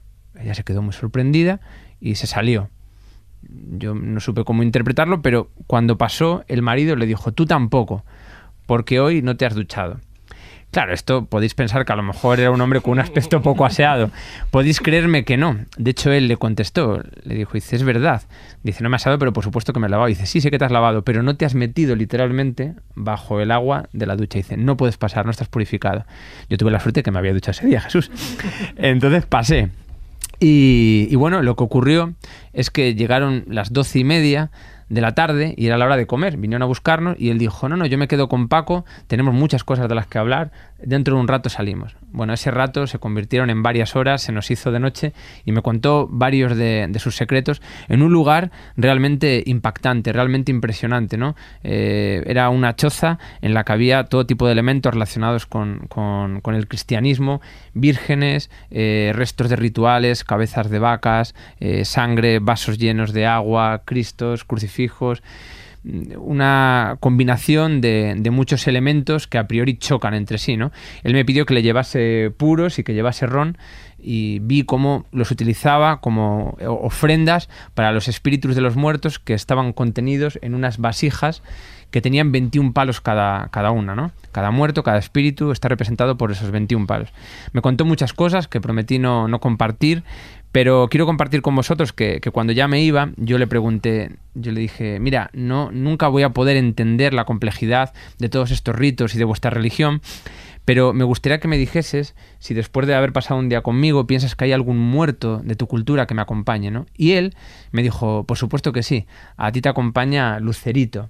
Yo le dije, ¿qué es lo que representa Lucerito? Él me dijo, Lucerito es el que abre los caminos, el que abre las puertas. Yo no le había contado nada de mi propia vida, me dijo, dice, tú eres un mago que estás intentando romper eh, con lo establecido y que también en algunos sectores generas cosas polémicas que no son entendidas por todo el mundo. ¿no? A mí aquello me, impactó, me puso el, ese palo en la mano, un palo sanguinolento completamente, las vísceras de todos los sacrificios que había hecho durante muchos años, me dijo que lo tenía en ese caldero hace más de 30 años. Y cuando lo puso en mis manos, dijo que quería que me lo llevase porque era el palo del caldero de Lucero, que es el, el mayor honor que, que, puedes tener en una religión de estas características, ¿no? Cuando yo me iba me di cuenta de que ese palo eh, tenía un filamento en uno de los extremos y que no iba a poder pasarlo por el aeropuerto puesto que no llevaba maleta para facturar. Y yo le dije, digo, mira, perdóname, pero me acabo de dar cuenta de que me lo van a quitar en el aeropuerto y nada me dolería más que perder este objeto de poder tan importante en tu cultura. Y entonces el que nunca ha salido de su aldea me dijo, no tienes de qué preocuparte. Si tienes cualquier problema, solo toca los extremos del palo y Lucerito proveerá. Esas fueron sus palabras. Así que yo me fui con mi palo desde La Habana hasta Santiago de Chile, donde actuaba en un teatro al día siguiente. Por supuesto, en el aeropuerto de La Habana no tuve ningún tipo de problema porque llevar un palo de muerto te convierte en alguien con un poder suficientemente importante como para no ser cuestionado ni violentado por ningún funcionario de un aeropuerto. Así que pasé el control sin ningún tipo de traba, pero a los dos días, cuando regresaba a Madrid, tenía que pasar ese palo por el control de Santiago de Chile. Y ahí la cosa cambia, ¿no? Yo vi a una persona que llevaba una figurita delante mía y no le dejaron pasarla porque llevaba como una especie de, lanza de juguete, de madera pequeñita. Y digo, no, esto no lo puedes pasar. Y iba con un palo de estas dimensiones afilado completamente, ¿no? Bueno, yo me hice el tonto, como que, que no sabía que estaban mirando este tipo de cosas. Y cuando me acerqué a la, a la cinta que lleva los equipajes, este hombre vino y me dijo, ¿tú a dónde vas con eso? Y dije, no, mira, es que es un regalo que me ha hecho un santero yoruba, el último santero cubano. El hombre me dijo, mira, yo me importa tres bledos lo del santero, ese palo no va a subir al avión, ¿no? Y entonces cuando lo iba a abandonar para siempre sentí, y esto os lo digo de verdad, una tristeza profunda que no puedo explicar, ¿no? Aquel elemento tan importante me iba a ser arrebatado. Pero no tenía más remedio. Fui a dejarlo en la bandeja, pero pensé en lo que me dijo este, este chamán. Sus últimas palabras antes de despedirnos fueron, si tienes cualquier problema, toca las puntas Lucerito proveerá por ti. Así lo hice. Toqué las puntas y de forma simultánea noté que algo tocaba mi hombro. Miré para atrás y vi a una chica que tendría unos 30 años. Su pregunta fue, Aeropuerto de Santiago de Chile, uno de los más grandes de América. Perdona, ¿eres Paco González? Sí, soy yo. Pensé, digo, me están haciendo una cámara oculta, miraba para arriba, no entiendo nada. Mira, eh, yo soy maga, sigo tu visión de la magia, soy seguidora de ilusionismo ritual, me encanta lo que haces, te voy a ver a los teatros, te sigo hace muchísimos años y me, he quedado muy sorprendido y por eso he venido, espero que no te moleste, a saludarte y a pedirte una foto, un autógrafo, por supuesto, claro que sí. Así que me hice una foto con ella, nos despedimos y justo cuando se está marchando veo que tiene eh, un, logotipo en un chaleco, ¿no? Y, me pareció que lo había visto en alguna compañía aérea o en alguna parte del aeropuerto y le pregunté, disculpa, ya se estaba marchando. Eh, ¿tú trabajas aquí en el aeropuerto? Y me dijo, claro. Dice, yo soy la jefa de seguridad de todo el aeropuerto. Entonces me quedé completamente sorprendido. Me dijo, le conté lo que había ocurrido. Dijo, no te preocupes, pasé otro control, pero un control privado. Subí al avión y quiero decir que llegué a mi casa con mi palo de muerto muy feliz y muy contento para enseñárselo a mi madre. Mamá, he llegado con mi palo de muerto a Zamora, La Habana, Zamora, La Habana, Zamora.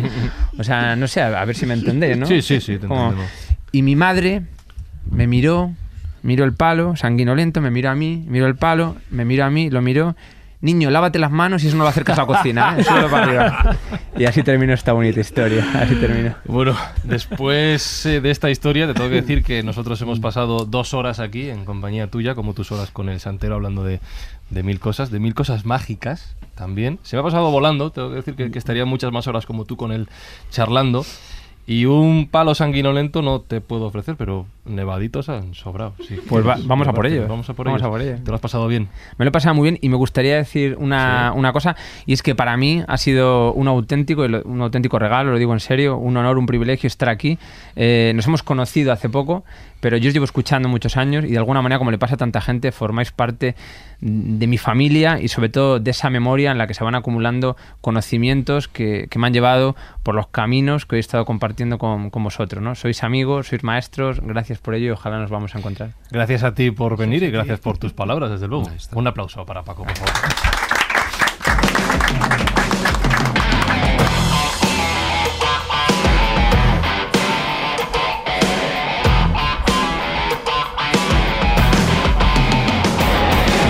Llega el momento de despedir el programa de hoy. David Sentinella, una semana más. Gracias. Una semana más y gracias al invitado porque ya que el programa era de ilusionismo, lo he terminado absolutamente ilusionado. Carlos Canales, aprendiendo un montón hoy. Yo tomo, tomando nota, llevo varias horas ya. Gracias, Carlos. Tomando nota de verdad, Jesús Callejo, tiene sus papeles llenos de garabatos. Sí, sí, la verdad es que he aprendido muchísimo en este programa y por supuesto me quedo pues, con todo lo que nos ha transmitido Paco, la magia de la ilusión, la magia del asombro, la magia de la fascinación, que parece lo mismo pero no lo es. Y nos queda Juan Ignacio Cuesta que tiene una última recomendación. Sí, bueno, es un cuento que está en internet, no hay que ir a comprarlo a ninguna editorial ni nada parecido. Pondré el enlace en la página nuestra para que lo pueda recoger la gente y revela prácticamente en esencia todo lo que hemos estado hablando aquí, pero dicho de otra manera, dicho a la japonesa. Se llama El experto del japonés Nakajima Ton y se encuentra muy fácilmente en internet simplemente poniendo el experto cuento. Jesús Blanquiño en la producción, Alfredo Moreno en los mandos técnicos, un servidor Fran Zuzquiza y todos los escobuleros que estáis hoy aquí acompañándonos en el estudio. ¿Os lo habéis pasado bien? Sí. ¿Os lo habéis pasado bien de verdad? Sí. ¿Habéis tomado nevaditos? Pues ya sabéis lo que tenéis que hacer, merendar, que hay que crecer. Chao, hasta la semana que viene.